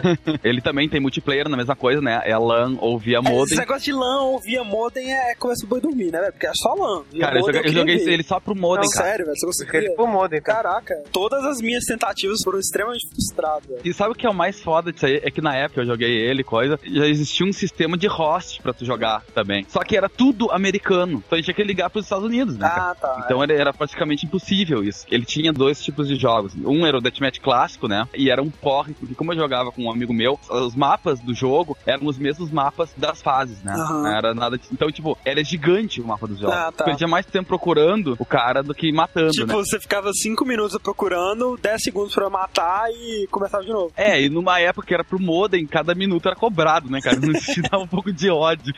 E outra coisa legal é que também tinha o co-op já. Podia jogar em, em Ah, co-op tá, com teu amigo. tá, maneiro. Que era os dois, jogava o jogo normal, né? Mas nas fases normais contra a máquina. Só que era assim, não tinha arma dobrada, munição dobrada, o que foi, era a mesma coisa do jogo Ah, padrão. tá. Quando o cara pegou a shotgun na primeira fase, te fudeu, cara. Você caminhar muito pra achar uma shotgun de novo. Tipo, meu, vem cá, corre aqui, corre aqui, que dá pra destruir uma parede. Aí o cara vinha e destruía pra tu poder passar. Uma coisa que eu achava foda disso, né, cara? A quantidade de segredo que tinha nas fases, né, cara? Você sempre era recompensado, assim, por explorar, né, velho? Tinha Ah, muita muito coisa. mais. Mas é aquela coisa que a gente odeia, né? Que chega no final da fase, você descobriu dois de 30 segredos da fase. Sempre. É.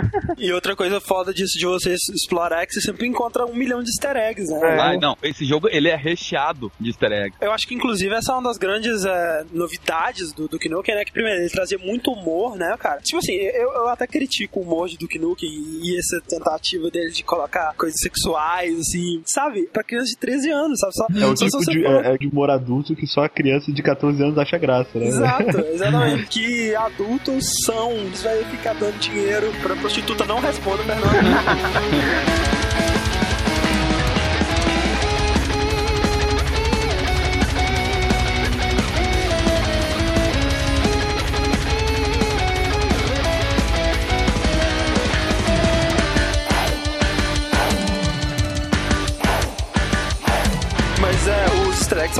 essa é outra coisa, né? Milhares, milhares de referências à cultura pop, a filmes, a outros jogos. Não, né? e é muito engraçado que eles fazem muita referência a filmes, principalmente a filmes é o que tu mais encontra, assim. Por exemplo, na terceira fase do jogo, tu entra numa das celas, tem um pôster de uma mulher de biquíni. E aí, se tu chegar no pôster e tentar abrir ele, ele abre e revela um túnel. E isso remete àquele filme Um Sonho de Liberdade, onde os caras cavavam um filme pra fugir da prisão e escondiam com um pôster de, de Ah, mulher. tá. E é o mesmo pôster do filme, entendeu? Olha só, cara. Aí, por exemplo, num dos mapas, que é numa fábrica, se tu subir, com, aí tem que ter o jetpack, pode subir o duto inteiro, sair voando pra um asteroide pra fora da base, e aí tu encontra uma cena de um cara vestido de Stormtrooper do Star Wars, né? Sem uma das pernas, assim. Ele tá todo decepado, na verdade, ele não tem uma É, das tá pernas. pendurado de cabeça pra baixo. E sem o capacete, e é o Luke Skywalker. Isso. Muito bom. E claro, tem uma que tem um elevador, embaixo do elevador, colado no chão, com a metade só da cintura pra cima do Exterminador do Futuro. e aí quando tu chega, ele fala Terminated.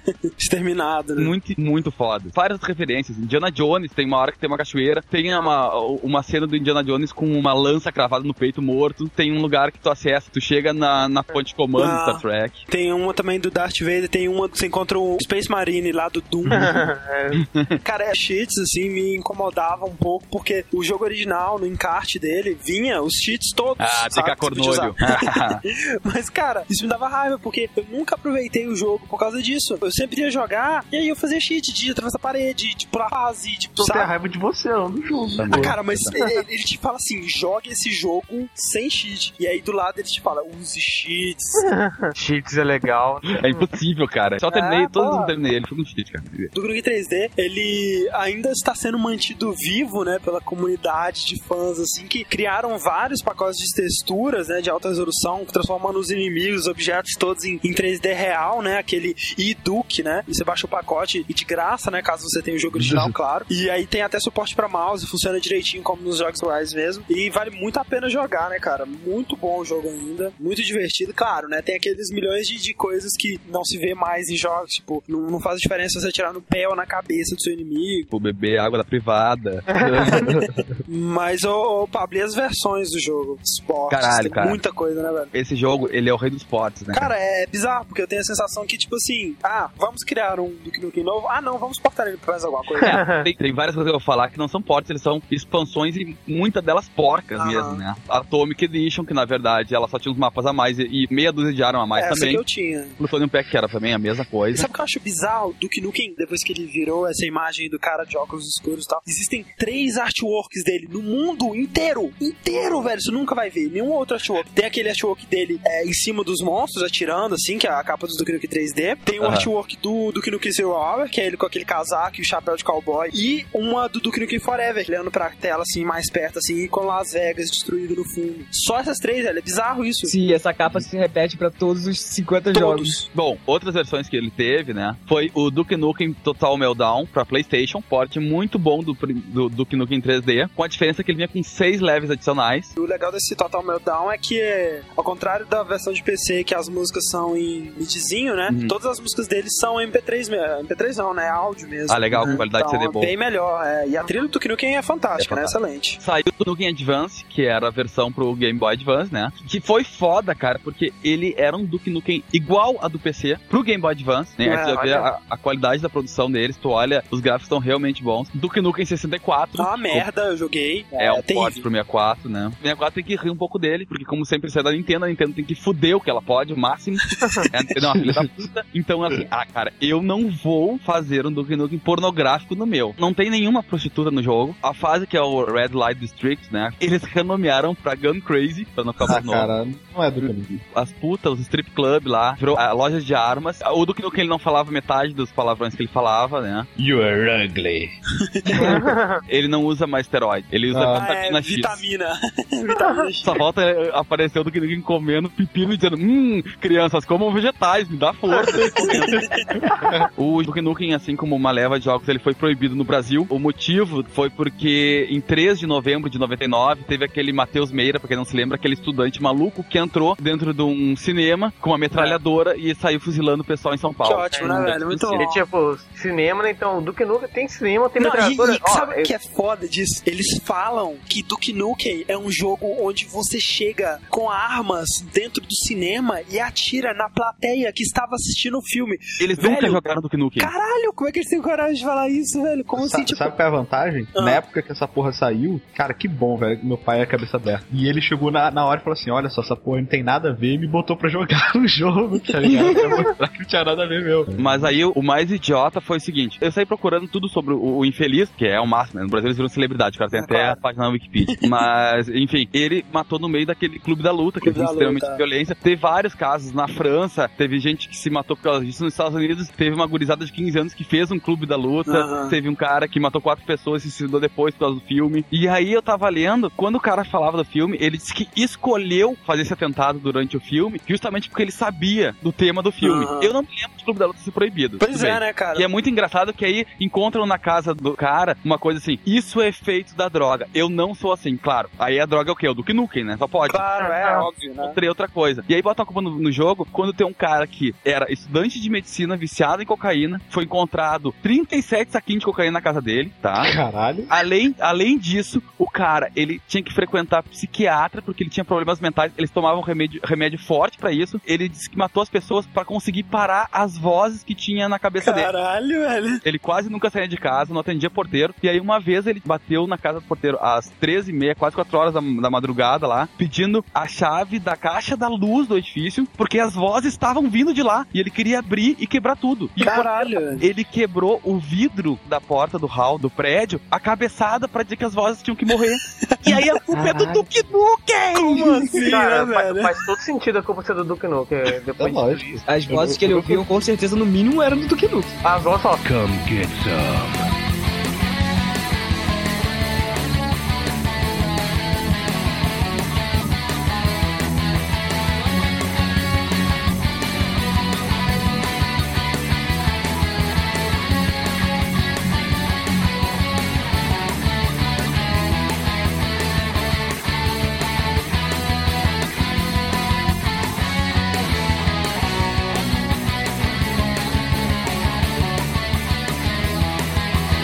Podemos passar pro ano seguinte, né? Outro jogo aí na Engine Build, né? Que é o Shadow Warrior. Que eu também tive, olha que bonito. Mas dessa vez porque saiu em revista, né? Acho que muita gente teve. Não. Ah, eu tive. Eu não, eu não tive, cara. Eu fui que não joguei essa porcaria. Esse é outro que eu não consegui jogar. Eu acho que era muito burro pra jogo de FPS, não sabe? Ele começa a ser engraçado pela capa, né, cara? É o Aham. Duke Nukem em versão ninja. É exatamente o Duke Nukem, né, velho? Na mesma posição. Como assim, cara? Não, cara, ah, cara, deu certo, né? Então, Palmas, vamos... é, muitas palmas pros designers da Pro 3D designer, Realms, né, cara? É, é único. Caraca, velho. Shadow Warriors, ele foi considerado assim o sucessor espiritual do Duke Nukem. Aliás, como a gente disse, né, é o Duke Nukem, só que com espadas. Exato. Até porque a engine é a mesma e o sarcasmo também. É, o Duke Nukem, é o Duke Nukem chinês, né? O japonês, sei lá. Ele faz as mesmas piadinhas, sabe? Faz comentários engraçaralhos, tudo Uhum. uma coisa. O engraçado é que ele é um ninja, né, velho? Só que, tipo, ele usa machine guns, faz piadinhas, abusa sexualmente Desde sempre o conceito de ninja ele é muito obscuro, sabe? Na mídia. É possível. Eu cara. acho que na verdade ninguém sabe o que é ninja, então cada um É. tenta dar sua interpretação, né? E sei lá, sabe? Ninja não usa katana, não usa. Esse Não, usa, é, cara. ka- katana não, cara. Que usa katana é samurai. Ninja Samurai, usa uma. né? O protagonista é o japonês Lo Wang, não é um chinês. Caralho, ele é japonês, tá zoando com minha cara. Bom, o que eu encontrei, ele é japonês, tanto que ele tenta salvar o Japão. Tá que quer, tá tá que quer, cara. velho? Que porra É um é, bom motivo ele tenta salvar o Japão ser japonês, cara. E Não, ele é cara, chinês, cara, Lo Wang. Cara, não, ele é chinês, a cara dele é chinesa, a barbinha de, de, de pai mei dele, porra, como assim? Ah, mas é, você sabe, né? O Oriente é a mesma coisa. Tu acha que alguma vez o Scott Miller foi pro Japão pra saber como é que Pois era né, contra cara, ele? Como assim, Ele velho? chegar e falar assim, ó, vamos fazer um jogo sobre um ninja, tá? Ele vai ter uma espada e tal. Aí falou, ah, beleza. Aí o cara da arte foi pra um lado, o cara fazer um jogo foi pro outro, tá ligado? Aí quando eles se juntaram, olha que arte que eu fiz. Cara, É exatamente era isso. pra ser um japonês, tá ligado? Ele Falou, "Ih, Mas, mas isso não é a mesma coisa? Tem uma pergunta aqui no fórum da Third Realms, se o Lo Wang é japonês ou chinês. O Belo é coreano e acabou com isso. Ele é japonês ou chinês? Aí o cara respondeu, asiático. O Loang, ele é um Shadow Warriors do português Guerreiro das Sombras, né? Vamos dizer assim.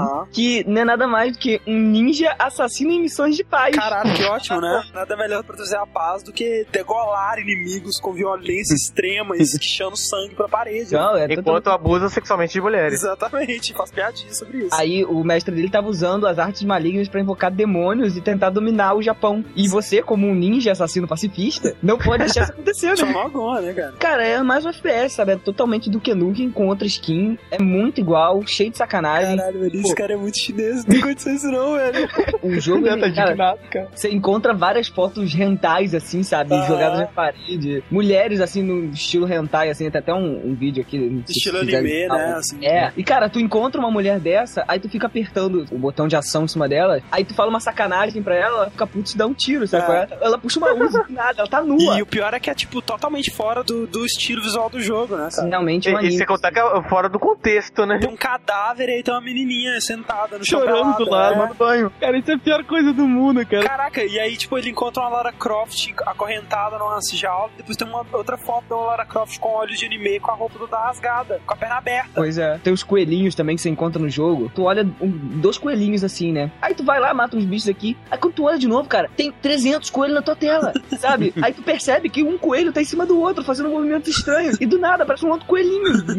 Sabe? Mas assim, o jogo, eu acho que a parte mais legal dele, assim, são as armas, né? Tipo o Duke Nukem, que trouxe aquelas armas bem diferentes. Cerca de 10 armas, né? E assim, mas são duas, assim, que acho que mais me chamaram a atenção, que são a Guardian Head e a Reaper Ah, Heart. sim, não, nada supera em criatividade, né, velho? Você pega uma cabeça decepada de um inimigo.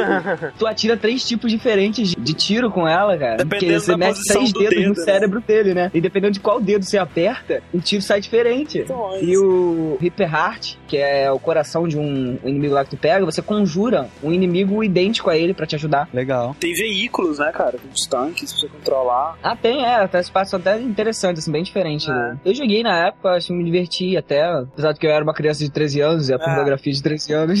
E a violência e toda essa porra toda, né? Só um pretexto mesmo pra fazer o FPS, o chefe gigante, Caralho, armas velho, estranhas. eles tinham que pelo menos pesquisar o que, que é um ninja, velho. Tudo bem que não tinha Naquela época, mas porra, O que é o japonês, o né? que é um japonês, né, velho? Onde fica o Japão? O que é um japonês? O que é um chinês? E olha que coisa bonita, né, cara? Shadow Warrior foi o último jogo que a 3D Realms desenvolveu sozinha, né? Por toda a sua vida. Faz 12 anos que ela não solta nada que tenha se desenvolvido 100% por ela, né? Mas enfim, então vamos falar dos outros jogos do Duke né? Mesmo os que não foram desenvolvidos pela 3D Realms, só pra vermos a, a- jornada desse nosso herói ou anti-herói. A jornada ladeira abaixo. Ladeira abaixo antes da gente chegar no Duke Nukem Forever, né? Do que no Time to Kill, né? Cara, foi um jogo lançado em 98, exclusivo pra PS1, produzido pela N-Space e publicado pela 3D Realms. E, cara, o jogo não tem história. Aliás, o que se pode chamar de história é algo que é todo explicado por uma cutscene horrível, graficamente, que mostra o Duke numa boate striptease, quando é aberto um portal trazendo javalis, aqueles padrões, Aham. né? Uhum. Assim, cara, o legal da animação é que os javalis transformam a moto dele numa bicicleta rosa, tipo criança. A única coisa legal do Time to Kill pra mim é que qualquer botão que você apertar, o Duke Nukem fala alguma coisa engraçaralha. ah, é, pode ser. É bem legal nele. Cara, o Duke Nukem você vê que ele não faz nada além de ir pra bares e striptease, né? Ah, O que mais ele faria, né, cara? O jogo ele se passa, graças a esses portais, em vários lugares do mundo, em várias épocas também. Uhum. Como Roma Antiga, Europa Medieval, Velho Oeste e Los Angeles. Caraca, achei que isso era o Zero Hour, mas enfim. Não, cara, pior que Zero é praticamente a mesma coisa. Que merda. Graficamente, o jogo é muito ruim. 99, né? Já tinha muita coisa melhor do que ele. Ele é muito diferente dos outros do que porque o Time to Kill, ele é em terceira pessoa. Ah. Já inova e, na minha opinião, estraga. É, tenta ser meio que um Tomb Raider, alguma coisa assim. Exatamente, ele lembra muito de longe, assim, o Tomb Raider. Aí Muito bem de longe. Nem se compara os peitos dela com o dele. o dele é muito É maior. verdade.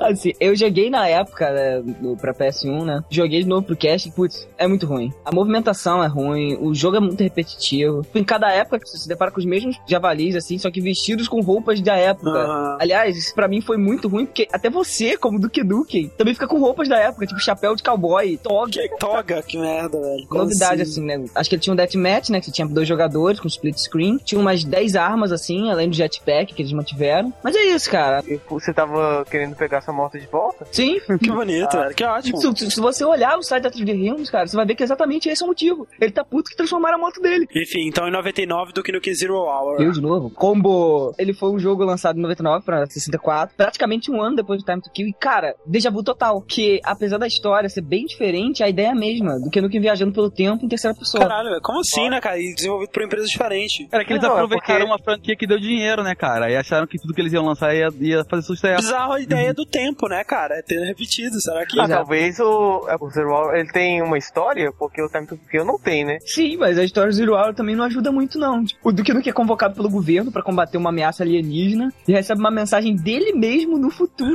dizendo que ele tem que dar um jeito nisso, pois no futuro os alienígenas ganharam. E mais engraçado é, tipo assim, ele é convocado pelo governo, né? Você imagina vários presidentes na ONU assim, é, galera, não dá mais exército de todos os nossos países juntos, não vai dar conta do recado, é hora de chamar o Duke Nukem. É, mas é tipo no assim telefone vermelho, né, cara? Bom, nesse jogo você tem quatro mundos, né, assim, que você praticamente joga, que é o futuro pós-apocalíptico, o Velho Oeste, de novo, e a Era Vitoriana em Londres. E claro, o presente, né? E cada uma dessas épocas, elas restringem as armas que você usa. Também, claro, o tempo que você tá tematiza novamente as roupas, o que é ridículo pra um herói motherfucker igual ele, né? Mas esse jogo, assim, ele traz muito mais armas. Ele tem mais de 20 armas diferentes, um modo multiplayer pra quatro pessoas, tá aproveitando, né, com 64 por dia, vamos jogar com quatro. Cara, eu acho que o final é até pior do que o do PlayStation. Você sai andando e começa a soltar fogos. Hã? Como assim? Que Mas quem é começa 4 de a julho? Cara, não sei do que no que ganhou, mas soltar fogos. Então, em 2000, Land of the Babes, outro jogo da Ah, N-Space. Land of the Babies é a comprovação científica de que Duke Nukem não deve ter história.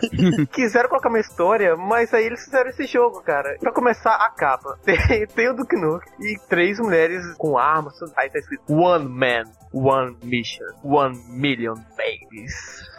Já vale a compra, cara. Com, Eu já com comprava. certeza, né, cara? Cara, esse é o apogeu do machismo né, do Nukem, cara. Eu acho que depois disso, se, se ele tentar ir um pouco mais machista, ele vira feminista. né? Dá a volta.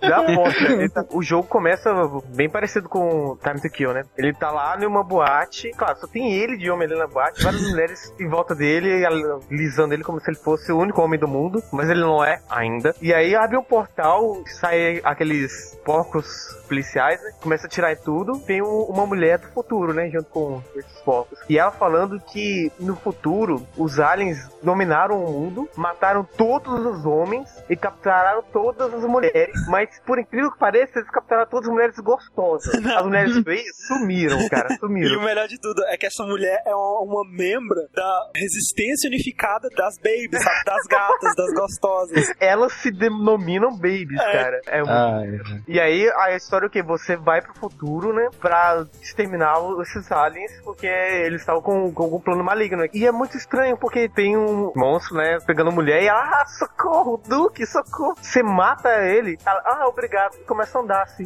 nada tinha acontecido. E- Esse também é em terceira pessoa, inclusive deve ser a mesma engine do Time to Kill. né? Com certeza, é, é aquela mesma coisa. É Lara Croft, a coisa que ele inovou dessa vez, teve uma, uma mira, né? Você pode trancar a mira em um Ah. inimigo. E no final, você consegue matar o último chefe, né? E aí, como todos os homens ela aparece lá na Casa Branca, né? Várias mulheres indo sim, uma máquina que passava um raio sobre ela assim, ver se ela é aceita ou não, né? Ah, ela é bonita, ela é feia, e dá uma senha pra ela, tanto que a senha que a mulher pega é 169, abre a porta do Duke, assim, né? Todo de roupão, pega ela, beija e fecha a porta. E depois a gente tá lá, programa de repovoamento do Duke Nukem, né? tipo, ele, ele sozinho vai repovoar o mundo. Que Que medo, ótimo, cara. né? Vejo feministas queimando esse jogo. Aí que tá, não precisa ter história, porque se tiver uma história pra fazer isso. Não faça, né? E aí a gente chega em 2002, né? Temos o último jogo do Duke Nukem lançado na história da humanidade, o último jogo original, pelo menos, né? Lançado em maio de 2002 e foi desenvolvido pela 3D Realms, só que em parceria com a Sunstorm, né? Elas desenvolveram ali em conjunto, né? Duke Nukem Manhattan Project. E é um jogo que volta às origens, é- ele não é primeira pessoa nem terceira pessoa estilo Lara Croft, né? Ele é um jogo de plataforma em 2.5D. Não é sequência direta de nenhum jogo, mas sei lá, sabe, se fosse pra adivinhar, eu diria que é a sequência do Duke Nukem 2, porque é muito semelhante tanto o vilão quanto a jogabilidade e tal. Por incrível que pareça, é o meu jogo favorito da série, sabe? Eu prefiro ele até que o 3D, foi o que eu mais joguei, assim. E ele chegou pra mim numa época que jogos simples,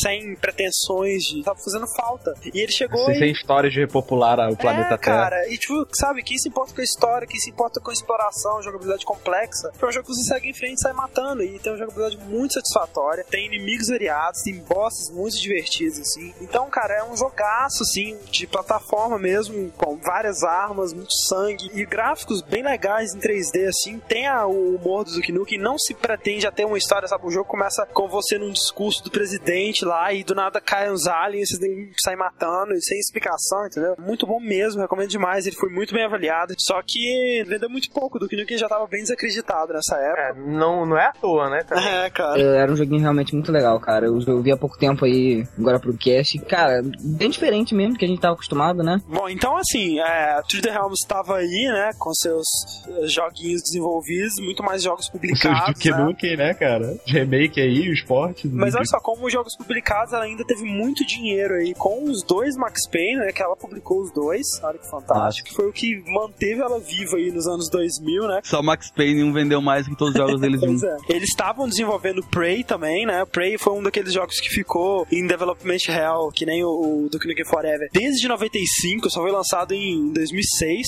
né? E só foi lançado quando a 3D Realms falou assim, não, não vamos desenvolver ele mais, né? Caraca, velho, deve ser um inferno a 3D Velho. Realms, né, cara? Eles não devem fazer nada, eles devem ficar jogando World of Warcraft o dia inteiro. Só pode. Eu. Eu acho que eles estavam vendo pornografia, né? Porque Né? Eles deram o, o jogo pra Human Head Studios, né? E esse jogaço, né? Prey, um jogo ótimo. Saiu aí em 2006 e também deu uma certa vida extra aí pra 3D Realms. E só, né? Acabou. E vamos falar agora então Porra. do Knuckle Forever, né? Forever, never.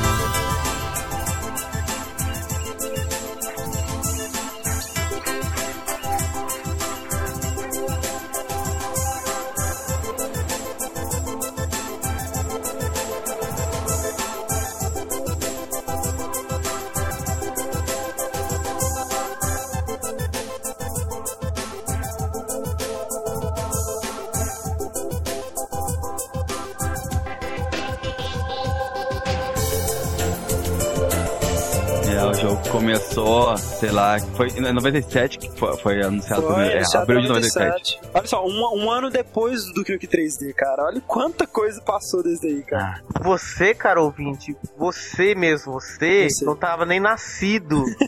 Demorou mais de 10 anos pra ficar pronto e não ficou. Não ficou?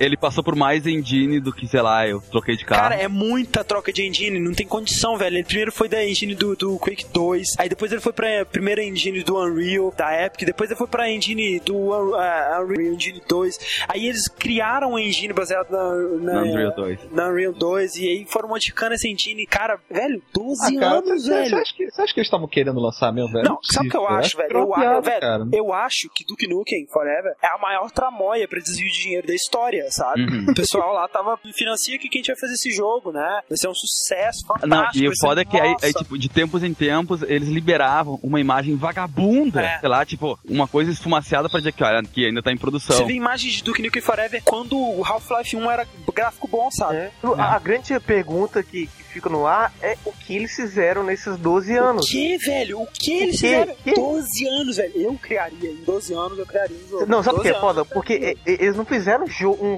um jogo nesses 12 anos. É, não fizeram. Não fizeram nada. Não, e o mais O- o- idiota, O que estava acontecendo lá? tipo, em 98 e 2001, durante as E3, eles ainda divulgavam trailer. É. Na de 2001, eram uns aliens invadindo Los Angeles É. e o cacete, quer dizer, tipo, eles ainda se prestavam pra mostrar, olha, alguma coisa tá acontecendo, sabe? Não, sabe o que eu acho bizarro? Tipo, vamos imaginar, cara, a 3D Realms tava lá publicando os seus jogos, né? Só que, cara, ela tinha também um departamento de desenvolvimento de jogos. Ou seja, todo dia iam lá desenvolvedores, sabe? Programadores, level designers, artistas, designers, sabe? Testadores, tudo. E, e entravam num escritório. O que eles faziam? O que? Eles não estavam desenvolvendo Eles nada. riam, cara. Cara, eles riam mas dentro, como tá assim, Da velho? cara da gente, assim, olha 12 só. anos ganhando salário, produziram nada, cara. Nada. É, não dá pra entender o que eles fizeram naquela sala. Será que eles realmente uma sala? Será que não, não eram empregos fantasmas que ele tava Caralho, dando pra velho. parentes que Bizarro. estavam precisando de dinheiro? Deve ser por isso que eles são tão felizes nessa foto, né, cara? Pô, dos melhores 12 anos da minha vida, não fiz nada. Mas tu viu que o mais engraçado disso é o seguinte, cara. Em 2001, durante a, a E3, começaram a ficar preocupados e aí os jornalistas foram em cima do George Broussard, botaram ele na parede, não tá, e aí, afinal, quando é que Duke Nukem vai sair? E aí ele me solta e diz assim, Duke Nukem Forever vai sair quando estiver pronto. E cara, isso virou uma frase slogan, se tu entrar no Kotaku, se tu entrar na GameSpot, tu vai ver que a maioria botou a data de lançamento, de vez de botar ser anunciado, o que for, botou quando ficar pronto. É. E aí a coisa chegou, eu me lembro, em 2006, eu tava vendo as notícias antigas, a coisa começou a ter uma repercussão grande, foi quando a Take-Two entrou Ah. na parceria pra continuar o jogo, e ela investiu 500 mil dólares pra conseguir lançar essa porra uma vez na Caralho, vida. velho. Tinha gente financiando mesmo, né, velho? Olha, oh, caralho, onde, onde foi esse dinheiro, cara? Onde tá? Cara, ninguém queria Ah, lavar cara, dinheiro. Puta, né, cara? Quem queria lavar dinheiro falava, ah, vou investir no... Caraca, em puta e cocaína, né? Esteroide. gastavam em puta e bebiam água de, de privada. E eles não fizeram porra nenhuma, né, cara? Caralho. Pô, É engraçado que aquela revista Wired, sabe? Todo ano ela dá o, o, o Vaporware Awards, né? Que é o, prêmio pra anúncios, assim, não só de jogos, né? De software, de, de, de hardware também. Que, né, Vaporware, né? Que, tipo, fala que vai sair, não sai, cadê essa porra? E aí, em 2000, Duke Nukem Forever ficou em segundo lugar. E aí ficou em primeiro lugar em 2000 e 2002. E aí, em 2003, eles deram o Vaporware Lifetime Achievement pra Duke Nukem Forever. pra não ter que premiar ele em 2004. Em 2004 não apareceu. Só que aí, em 2005, 2006 e 2007 ele ganhou de novo, primeiro lugar. E aí, Nossa em 2008, eles falaram, né, ah, cara, cansou, né, essa piada perdeu a graça já. Só que aí surgiram as imagens filmadas com aquela com a câmera de mão, sabe, do cara jogando na 3D Realms, daquele JC Hall Show lá, e, e venceu de novo o primeiro lugar em 2008, Você cara. vê como é que o jogo era foda, que ele ganhava prêmio sem nem ter sido lançado. Pois é, e cara, sabe o que é mais bizarro? Quem jogou o jogo disse que tava foda, sabe? Esse Jason Hall, do Jason Hall, que também é da One Up, né? Ele disse assim: esse talvez seja o único jogo da história que vale a pena esperar 12 anos. Não, aí Ah. vem, vem a pergunta: o quanto que eles pagaram pra ele? É, olha o quanto que eles receberam pra poder fazer o jogo que não estavam fazendo. velho, Né? Achei muito engraçado o, o Yatsu falando disso. Cara, o Yatsu é demais. Ele diz o seguinte: é, eu espero que a Trillium Realm saiba que se esse jogo não for a maior contribuição à cultura humana da história e a cura pra pelo menos um tipo de câncer, eu e todos os críticos do mundo vão serrar as bolas dele fora. Genial. Agora, há um mês atrás, teve o último grande anúncio do jogo, olha, antes da falência, né, da Uhum. 3D Realms. De novo, o George Broussard, esse. Cara, ele é o porta-voz do inferno, É. né? Ele, ele sempre falava as coisas e só dava merda no cu dele, ele deve estar rindo até Cara, hoje. tá ligado? esse cara, né, velho? Como que ele vai ter credibilidade na vida dele, pro resto da vida, né? Ele, cara, ele não Ah, nem velho, indicaria ele, ele deve ter dinheiro? Ele deve ter dinheiro, então pra que credibilidade? Ele mandou uma mensagem no Twitter dizendo que faltava muito pouco pro Duke Nukem Forever ficar pronto. Que é, só faltava, mais seis anos. Só. faltava terminar 71 tarefas pra concluir o jogo. E aí ele disse que a lista total das tarefas beirava entre 800 a 900 tarefas, e que agora só faltava 71, que tava muito próximo do- da finalização. E aí, não um mês depois, faliu. ele, ele deve ter feito isso só pra ação subir, né? Não, vai sair do Knuck, vão- vai subir as ações. Aí ele pe- pegou e vendeu tudo porque ele estava falindo. Exato. o jogo pode crer, velho. verdade. Mas olha só, cara, o bizarro é que Duke Nukem Forever, ele não foi cancelado, né, Ninguém, é, ninguém falou do cancelamento dele oficial, né, cara? Ah, Take-Two ainda tá com os direitos de publicar, tipo, não largou ainda, tá faltando Uhum. alguém, né, uma equipe pra desenvolver e alguém pra financiar. entendeu? Ah, Então, vai aparecer rapidinho, bando mafioso.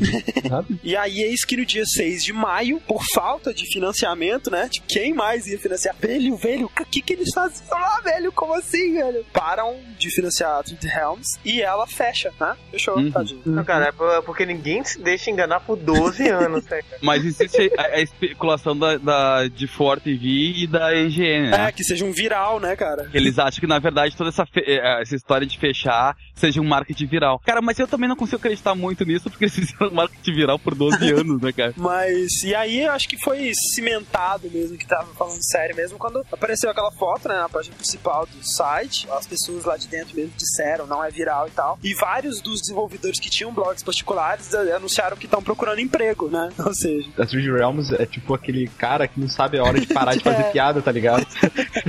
ele tá contando a piada enquanto todo mundo já tá sério. Assim, parou de rir.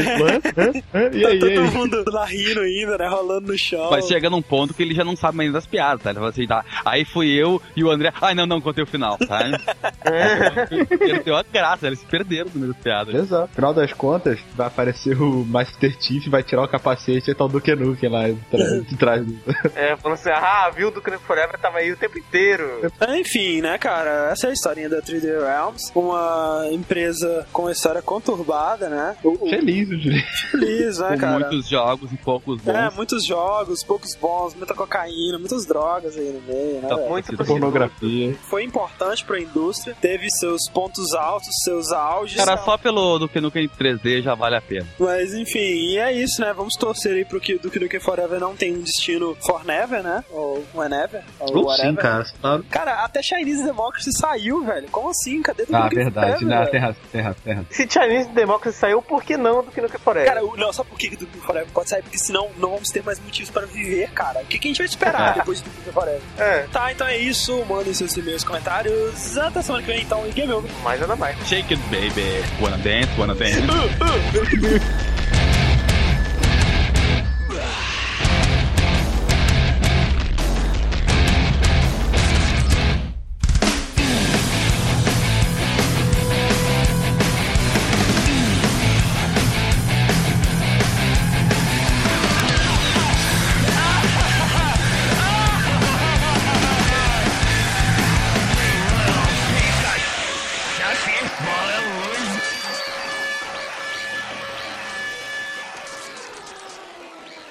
No maíz, nado maíz.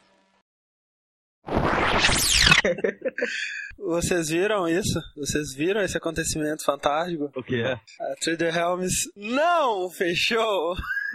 Eu falei, cara. Eu falei. Nós, e nós falamos ainda da- Forever. Filhos da E nós puta, comentamos cara. ainda sobre isso. Cara, mas era a IGN e a GameSpot que estavam sondando já que não Ó. ia fechar. Isso é campanha publicitária. Mas velho. não é viral. Olha só o que aconteceu. Tiveram lá os rumores, né? De que ela fecharia. Depois teve a foto do grupo indo embora. Mas foi Aham. isso. Tipo, o grupo foi demitido. A empresa mesmo nunca fechou. E aí teve aquela parada do processo da Take-Two na Trader Helms, né? Na época que a gente gravou ainda, tava bem como rumor ainda, né? Mas aparentemente a Take-Two tava processando a Trader Helms exatamente por causa do que o que Forever não tá saindo nunca. Investimos 12 milhões de dólares nesse projeto e ele não sai. Mas a True Hell, ela falou que ela não recebeu nenhum centavo desses 12 milhões, por isso que ela não ia pagar. Por Isso, essa é. briguinha aí, né? De, Mas é lógico ah, que não recebeu, não né, cara? Isso aí é tudo lavar dinheiro, pô. É, né? Cara, é que isso também foi uma, uma, uma série de confusões, porque logo que a 3M anunciou que ia falir que ia fechar as portas,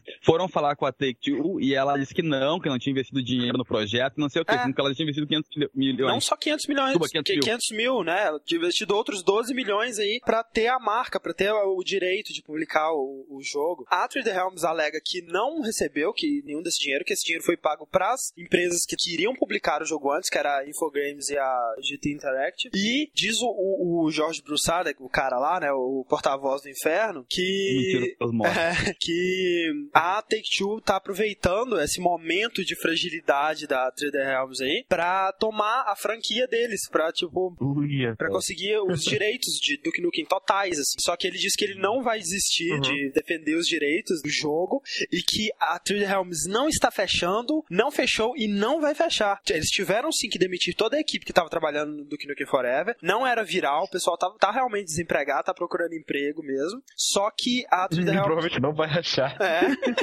É, eu não sei, tá demitido todo o pessoal. Os caras trabalhavam meia hora por dia ali lá. de acordo com o Brussada, a 3D Realms agora é um estúdio muito menor, mas que continuará operando como uma companhia e continuará a licenciar e co-desenvolver jogos baseados na franquia do Nukem. Ou seja, se do Nukem Forever um dia sair, não será mais totalmente desenvolvido pela 3D Realms. O que importa é que a gente pode continuar esperando que vai ter do no que Caraca, olha que maravilha. Ou não.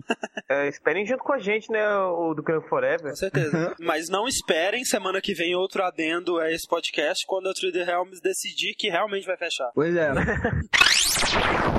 Temos o último jogo, É meu? Rogue Runner. Vamos submergir o Pablo. É uma merda.